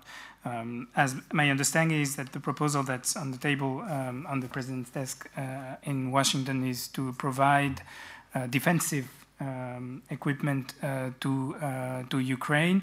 Um, and uh, there, the line is always, you know, difficult to draw between defensive and lethal. Lethal, actually, you have to go equipment by equipment to, to try to see what you're talking about. But we um, in France have been uh, providing uh, defensive equipment writ large, not, uh, you know, stuff that you can shoot with, but um, um protective gear uh, to Ukraine, for example, um, for for quite uh, some time. So it's not that we are doing nothing in terms of um, uh, supporting the Ukraine defense sector, um, and uh, the, the, Germans likewise. Um, and uh, I think we have, and that's another welcome element of continuity between the Obama and the Trump administrations, maintained or reestablished an extremely close dialogue France, Germany on the one side, the US with the new uh, Ukraine envoy, uh, Kurt Volker, um, in the past few weeks since he started his, his tenure, um, and uh, it is uh, an extremely strong and um,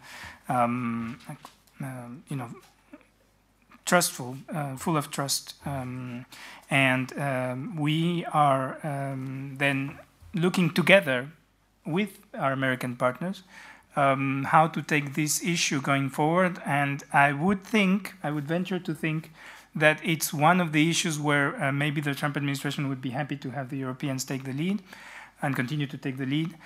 I, I personally think it's a European responsibility uh, because of the, um, you know, for obvious reasons, because of the chain of events that led to uh, the Maidan, um, in which the European Union had a significant part um, by its uh, association agreement uh, offer by uh, through the fact you know that Ukraine is our immediate neighborhood, obviously, um, so we cannot uh, uh, be inactive in that in that regard, and also uh, on the values uh, front um, because of what Maidan symbolizes uh, for the Europeans and for all of us.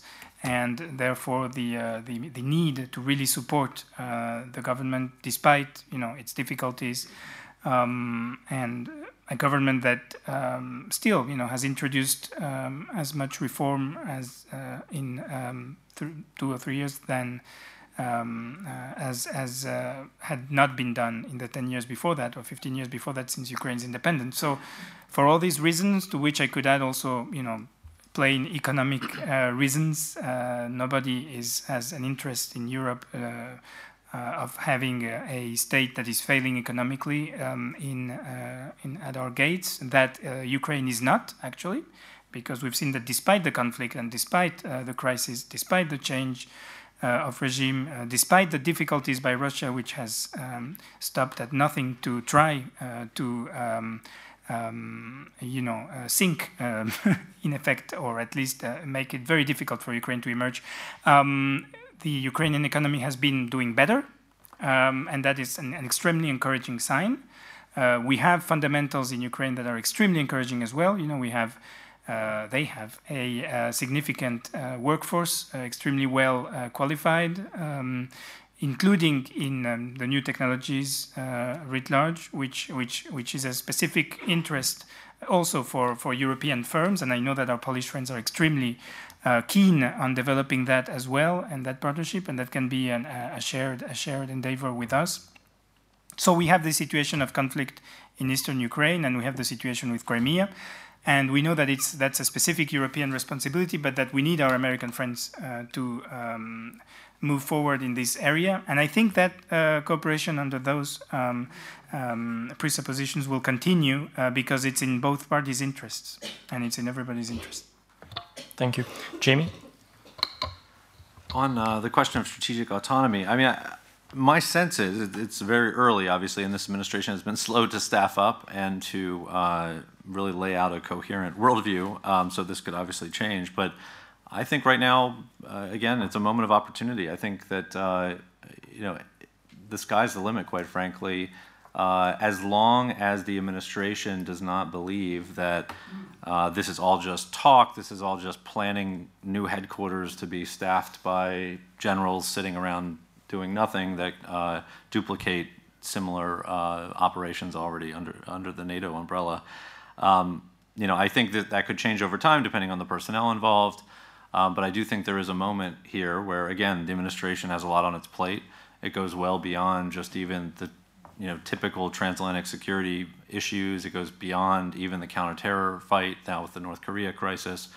Um, and so, if the sense is that European allies are willing to bring more to the table, to actually spend more on their defense, which more European allies are now doing, um, and actually invest in capabilities and uh, take on missions if the U.S. is not willing or able, uh, I think this is an administration that would be more open to that than others have been in the past. I mean, you already saw the Obama administration, obviously, with the NATO operation uh, in Libya, kind of take one approach. Um, obviously, there were some major issues uh, with implementation. Uh, but uh, I think that just speaks to some of the broader mood in the U.S. on these issues right now. The other thing I will note is that um, you know there are major problems with uh, the pace of appointments. However, the one regional assistant secretary of state who has been nominated and is now confirmed is uh, Wess Mitchell, who's going to be the assistant secretary for Europe. And he's getting sworn in later today. Uh, so he will be the first regional assistant secretary, which I think shows something about the priorities of uh, certainly Secretary Tillerson and others in the administration that they actually put him forward, um, because I don't think they've actually even nominated any other regional assistant secretary. So all the other regions are months away from even having someone in place. Uh, and so there will be people like Wess who I, I, know quite well and I know is already planning to come to Europe uh, very often in the months ahead, who will be engaging in dialogue about all of these issues. And so there will be a line uh, of dialogue um, beyond that that already exists with the vice president, the, the president, the cabinet members, um, which I think will be uh, hopefully helpful for some of these conversations. Thank you very much. So uh, please raise your hand if you have a, a question. Um, so I have uh, you, Alexandra, and then uh, Frederic. Yeah, go ahead. Good morning, Colonel Pesme. I'm the deputy of the Euro-Atlantic Directorate as the French uh, Joint Staff.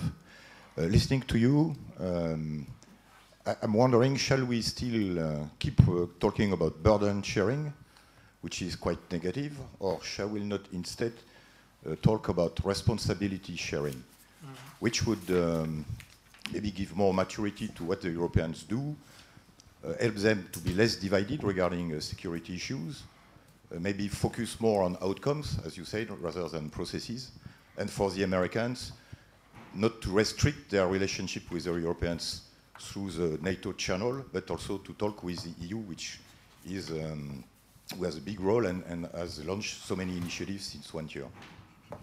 Thank you, Alexandra.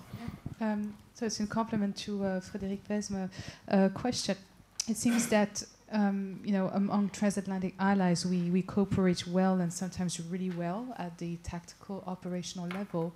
But to build on what you, you said, Claudia Major, uh, it seems that what is missing is uh, a, discussion at the strategic level. Uh, what do we want to achieve in the Sahel? And then you get the tensions between the French and the Americans around uh, the so-called G5 Sahel. What we want to achieve in Syria? I don't know whom of you mentioned. You know, we have to think of, uh, you know, are we going to stay there? What are we going to do? Some are talking of a stabilization mission uh, with whom are we going to do it? Are we bringing in NATO, UN? But even, I, I would say, push that instrumental debate uh, uh, out of that. But um, why are we not having this kind, or, or maybe they are, but strategic discussions on the objectives uh, among Europeans and with our American allies? Because this seems to be missing, and sometimes what we, we see, in, especially in terms of counterterrorism, is that we use military force because it's something that is visible, uh, that you can do uh, uh, uh um, uh, quickly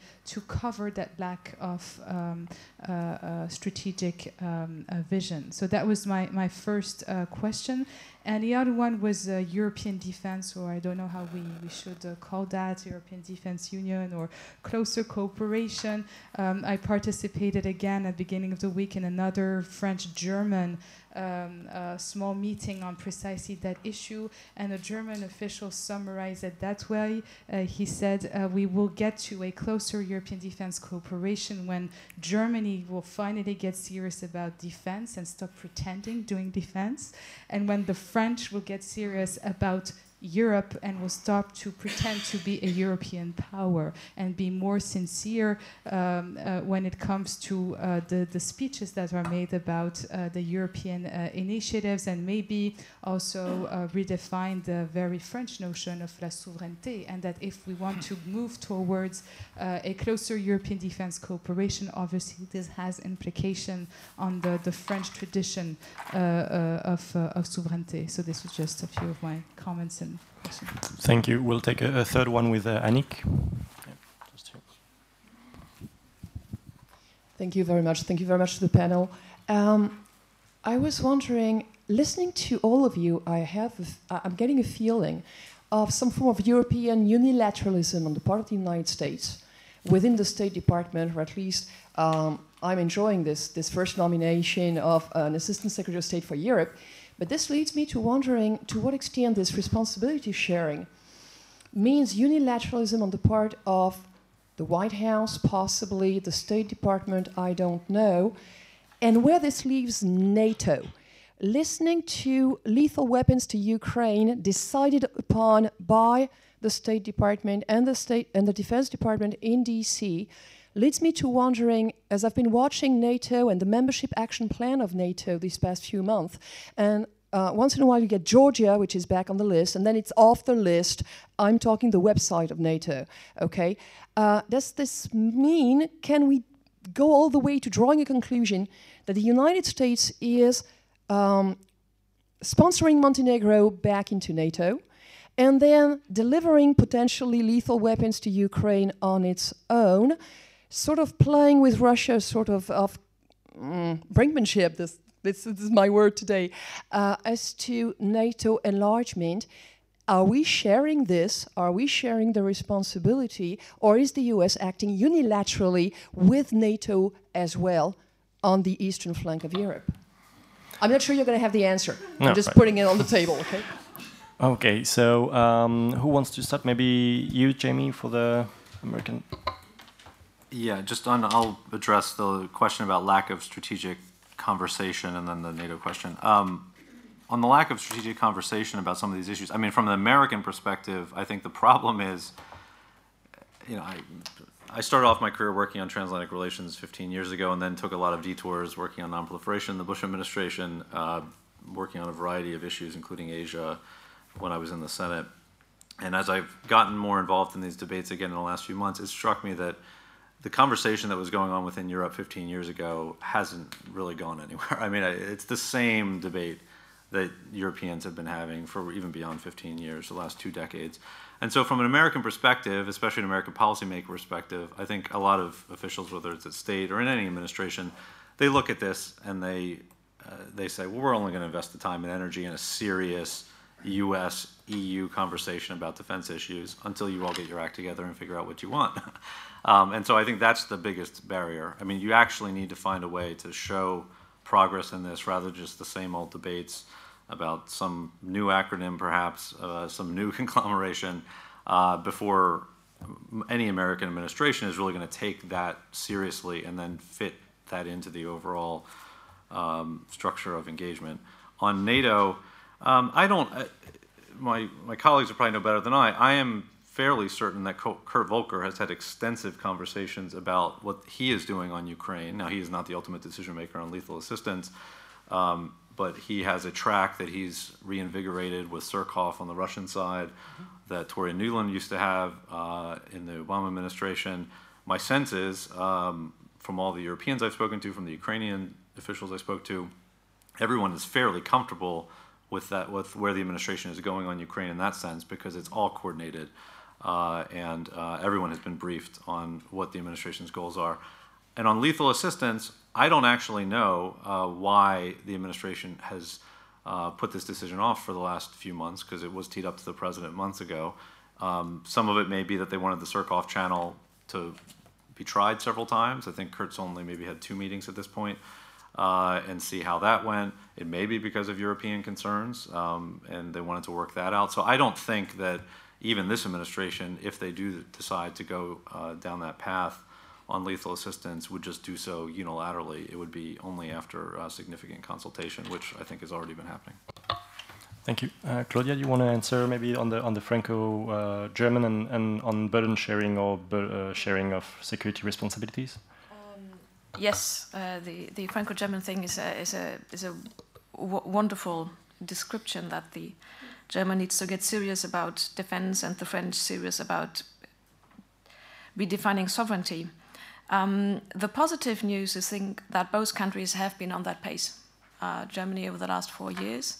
Uh, for German standards, um, this country has been getting extremely serious on defense. I think for French standards, not enough. For British, not enough. For Americans, not enough. But for German standards, um, things have fundamentally changed over the last four years, with Germany being one of the, the key actors in the defense and deterrence measures in the East. Um, within your white book, you know, which you can criticize on several aspects, but it's it's um, clearer on defense that previous books, uh, previous uh, reviews have been.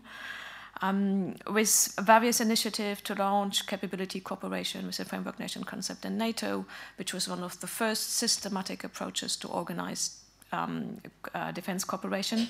So Germany has been moving, um, not without mistakes, maybe too slow, but there has there has been quite a difference in how Germany sees defense.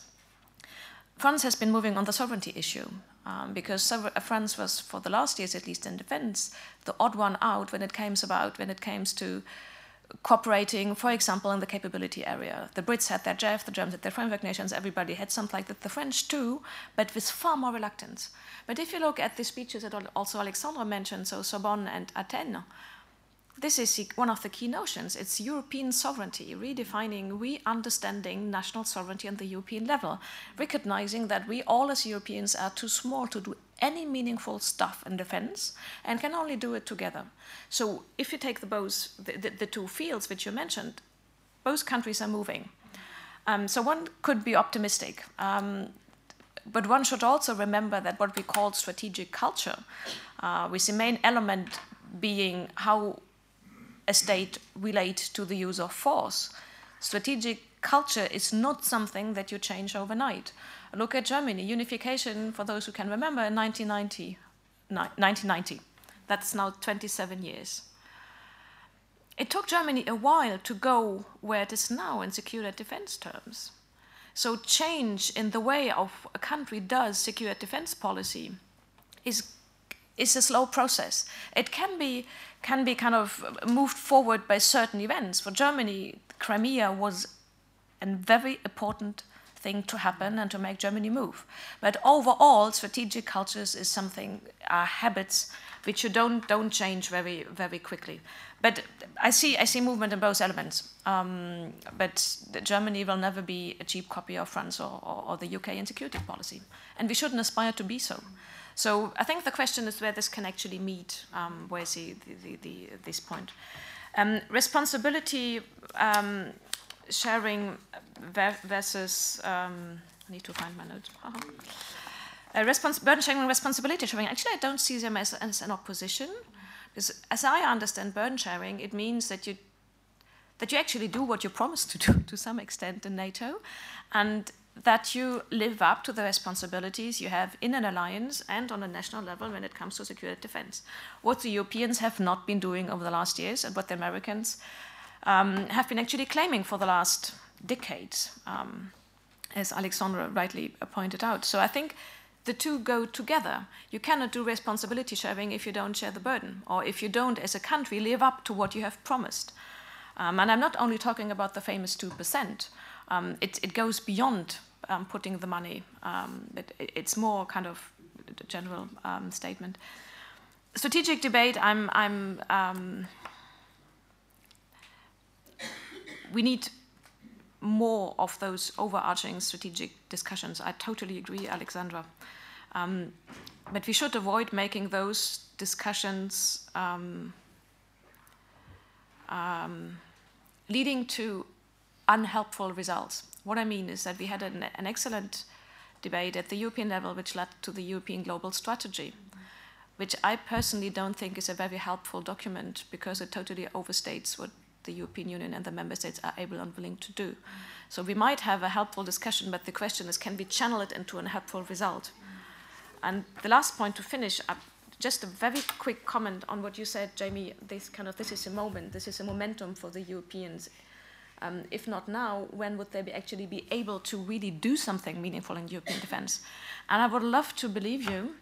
The problem is, I actually was thinking after the Libya intervention in 2011, when the Europeans were running out of ammunition after 20 hours, one would have thought this is a, this is a wake up call. That's the Lehman's brother moment in, in defense in Europe. And it wasn't. If you look at Crimea, Crimea woke up the Eastern and Central Europeans in defense. They woke up a little bit Germany, a little bit, don't over exaggerate it. But it, if those things didn't, didn't help, is it then Brexit that would help us waking up? I'm not sure. Is it Trump? So my question would be, what, what would really be the moment where, I don't talk about all Europeans, but the majority of European states would really say, oh my God, defense really matters. I mean, now we say it and we say it more, and I'm, I'm actually really pleased to see my country living up more to that idea. But I'm, I'm really struggling to, to see the momentum where the Europeans really would say, I'm concerned. I think it's a priority. Libya, Crimea, Trump, we are all being shocked, a bit shocked for some moments to the famous NATO's obsolete speech, and then it was very much back to business, right? Mm.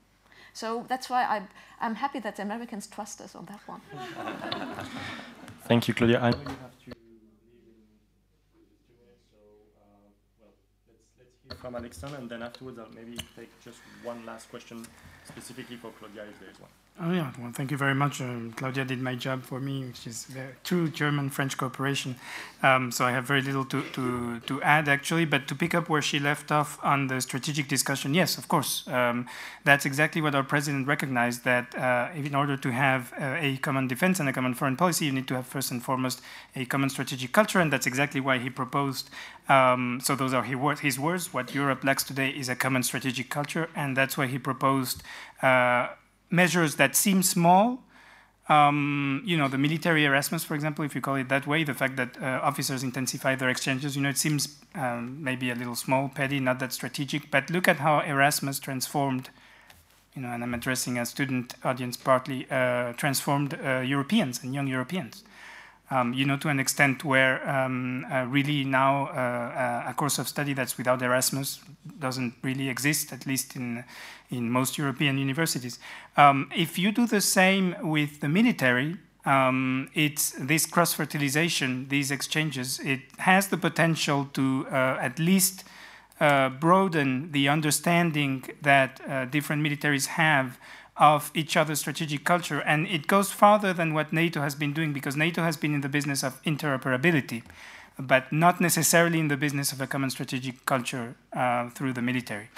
Um, so if we uh, Europeans manage to do that over time, it may, you know, through uh, the defense establishments as well, and that's why it's uh, not just because it's my president, but it seems a particularly clever approach because then through that it could permeate the defense establishments uh, of the European countries and then make a difference over time. I completely agree with Claudia. It takes time, it takes a lot of time, but uh, one has to start uh, at some point, and then that can also be the basis for uh, a renewed strategic dialogue at the EU level of what our threats and challenges are. And the EU global strategy was a, was a, was a, valid attempt at that, but um, uh, possibly we are not still, uh, we're, we're not yet at a time where we can uh, operationalize that uh, in terms of a common strategic culture, but that should be really our goal more than, and I totally concur with Jamie, more than structures, more than OHQs, more than absolutely agree with, with, with, that. And then we can have uh, a, a, a, bigger, a better hand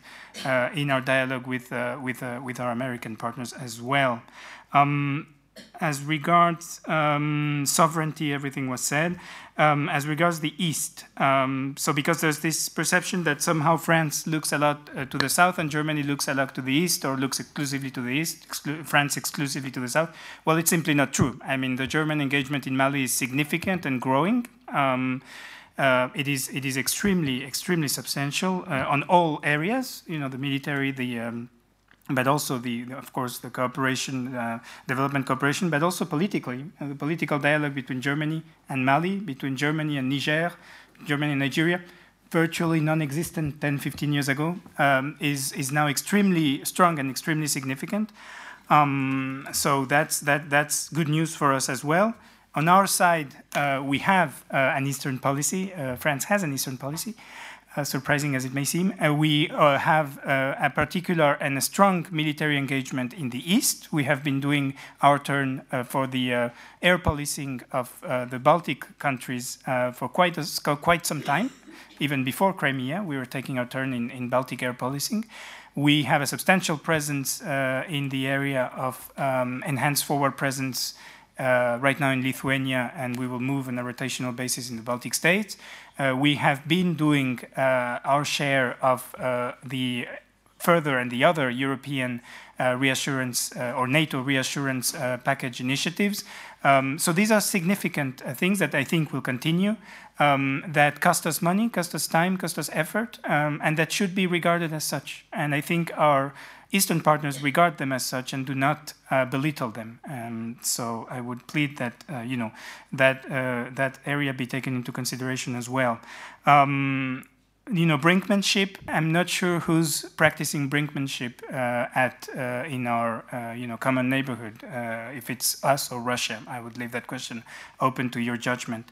Um, and finally, on, on, Germany and France, even though uh, Claudia left, but you know, France and Germany, we, we're almost merged by now, so we can speak for one another um, very easily. I, I, do, I do it all the time. Um, yes, it, it's not a bad definition uh, that France uh, would start thinking more about. I was expecting, you know, the usual line: Germany needs to start uh, thinking more about military, and, and France needs to start thinking more about civilian crisis management. So I'm, I'm glad I escaped that one. Um, and uh, indeed, the sovereignty debate is also one that President Macron launched in um, his uh, Sorbonne speech. It, it is a debate that bounced, uh, as we say in French, in yesterday at the Assemblée Nationale, because I don't know if you followed that there was a debate on Europe and there was a speech by uh, Jean-Yves Le Drian where he uh, again, um, you know, presented the uh, president's and France's views on European sovereignty and the opposition, uh, Jean-Luc Mélenchon, um, uh, responded, you know, in a way that was um, partly disingenuous because it's Mélenchon, but partly uh, partly relevant as well um, in in saying, you know, sovereignty resides only uh, in the French people in France's case, in the German people in Germany's case. And I think that's not a concern that should be waved away uh, easily. I think that's the heart of our discussion right now. Um, and it is the heart of, of, of, of a, a, discussion we are having right now at the, at the, Foreign Ministry. And, and so it goes, but you know, as Claudia said, uh, at least the president definitely wants to move uh, in this area and to um, you know, um, uh, push the envelope or faire bouger, faire bouger les lignes, as we say in French. Um, and that, that means debate as well. And that is also why the president has proposed, you know, democratic conventions on the future of Europe um, as, a, as a process, not as a propaganda tool or as a, you know, one more discussion forum, but as a process where people who have an opinion can voice it, including Europe uh, critics or skeptics um, and, and can voice it in the public debate, a, a debate that should be uh, you know, civil and cordial and informed, and not a shouting match. And uh, so I think that's where really the president wants to take this, and I think it will be a valuable exercise. Thank you so much, Alex. And actually, we, we're running out of time, so I'm afraid we won't have the time to, for another round of questions. I would like to thank the, the panelists uh, for, for their presentation. I would like to thank the CEA for its support and, and, and CERI for uh, this uh, great partnership for this event. And thank you all for, for coming this morning, and hope to see you soon.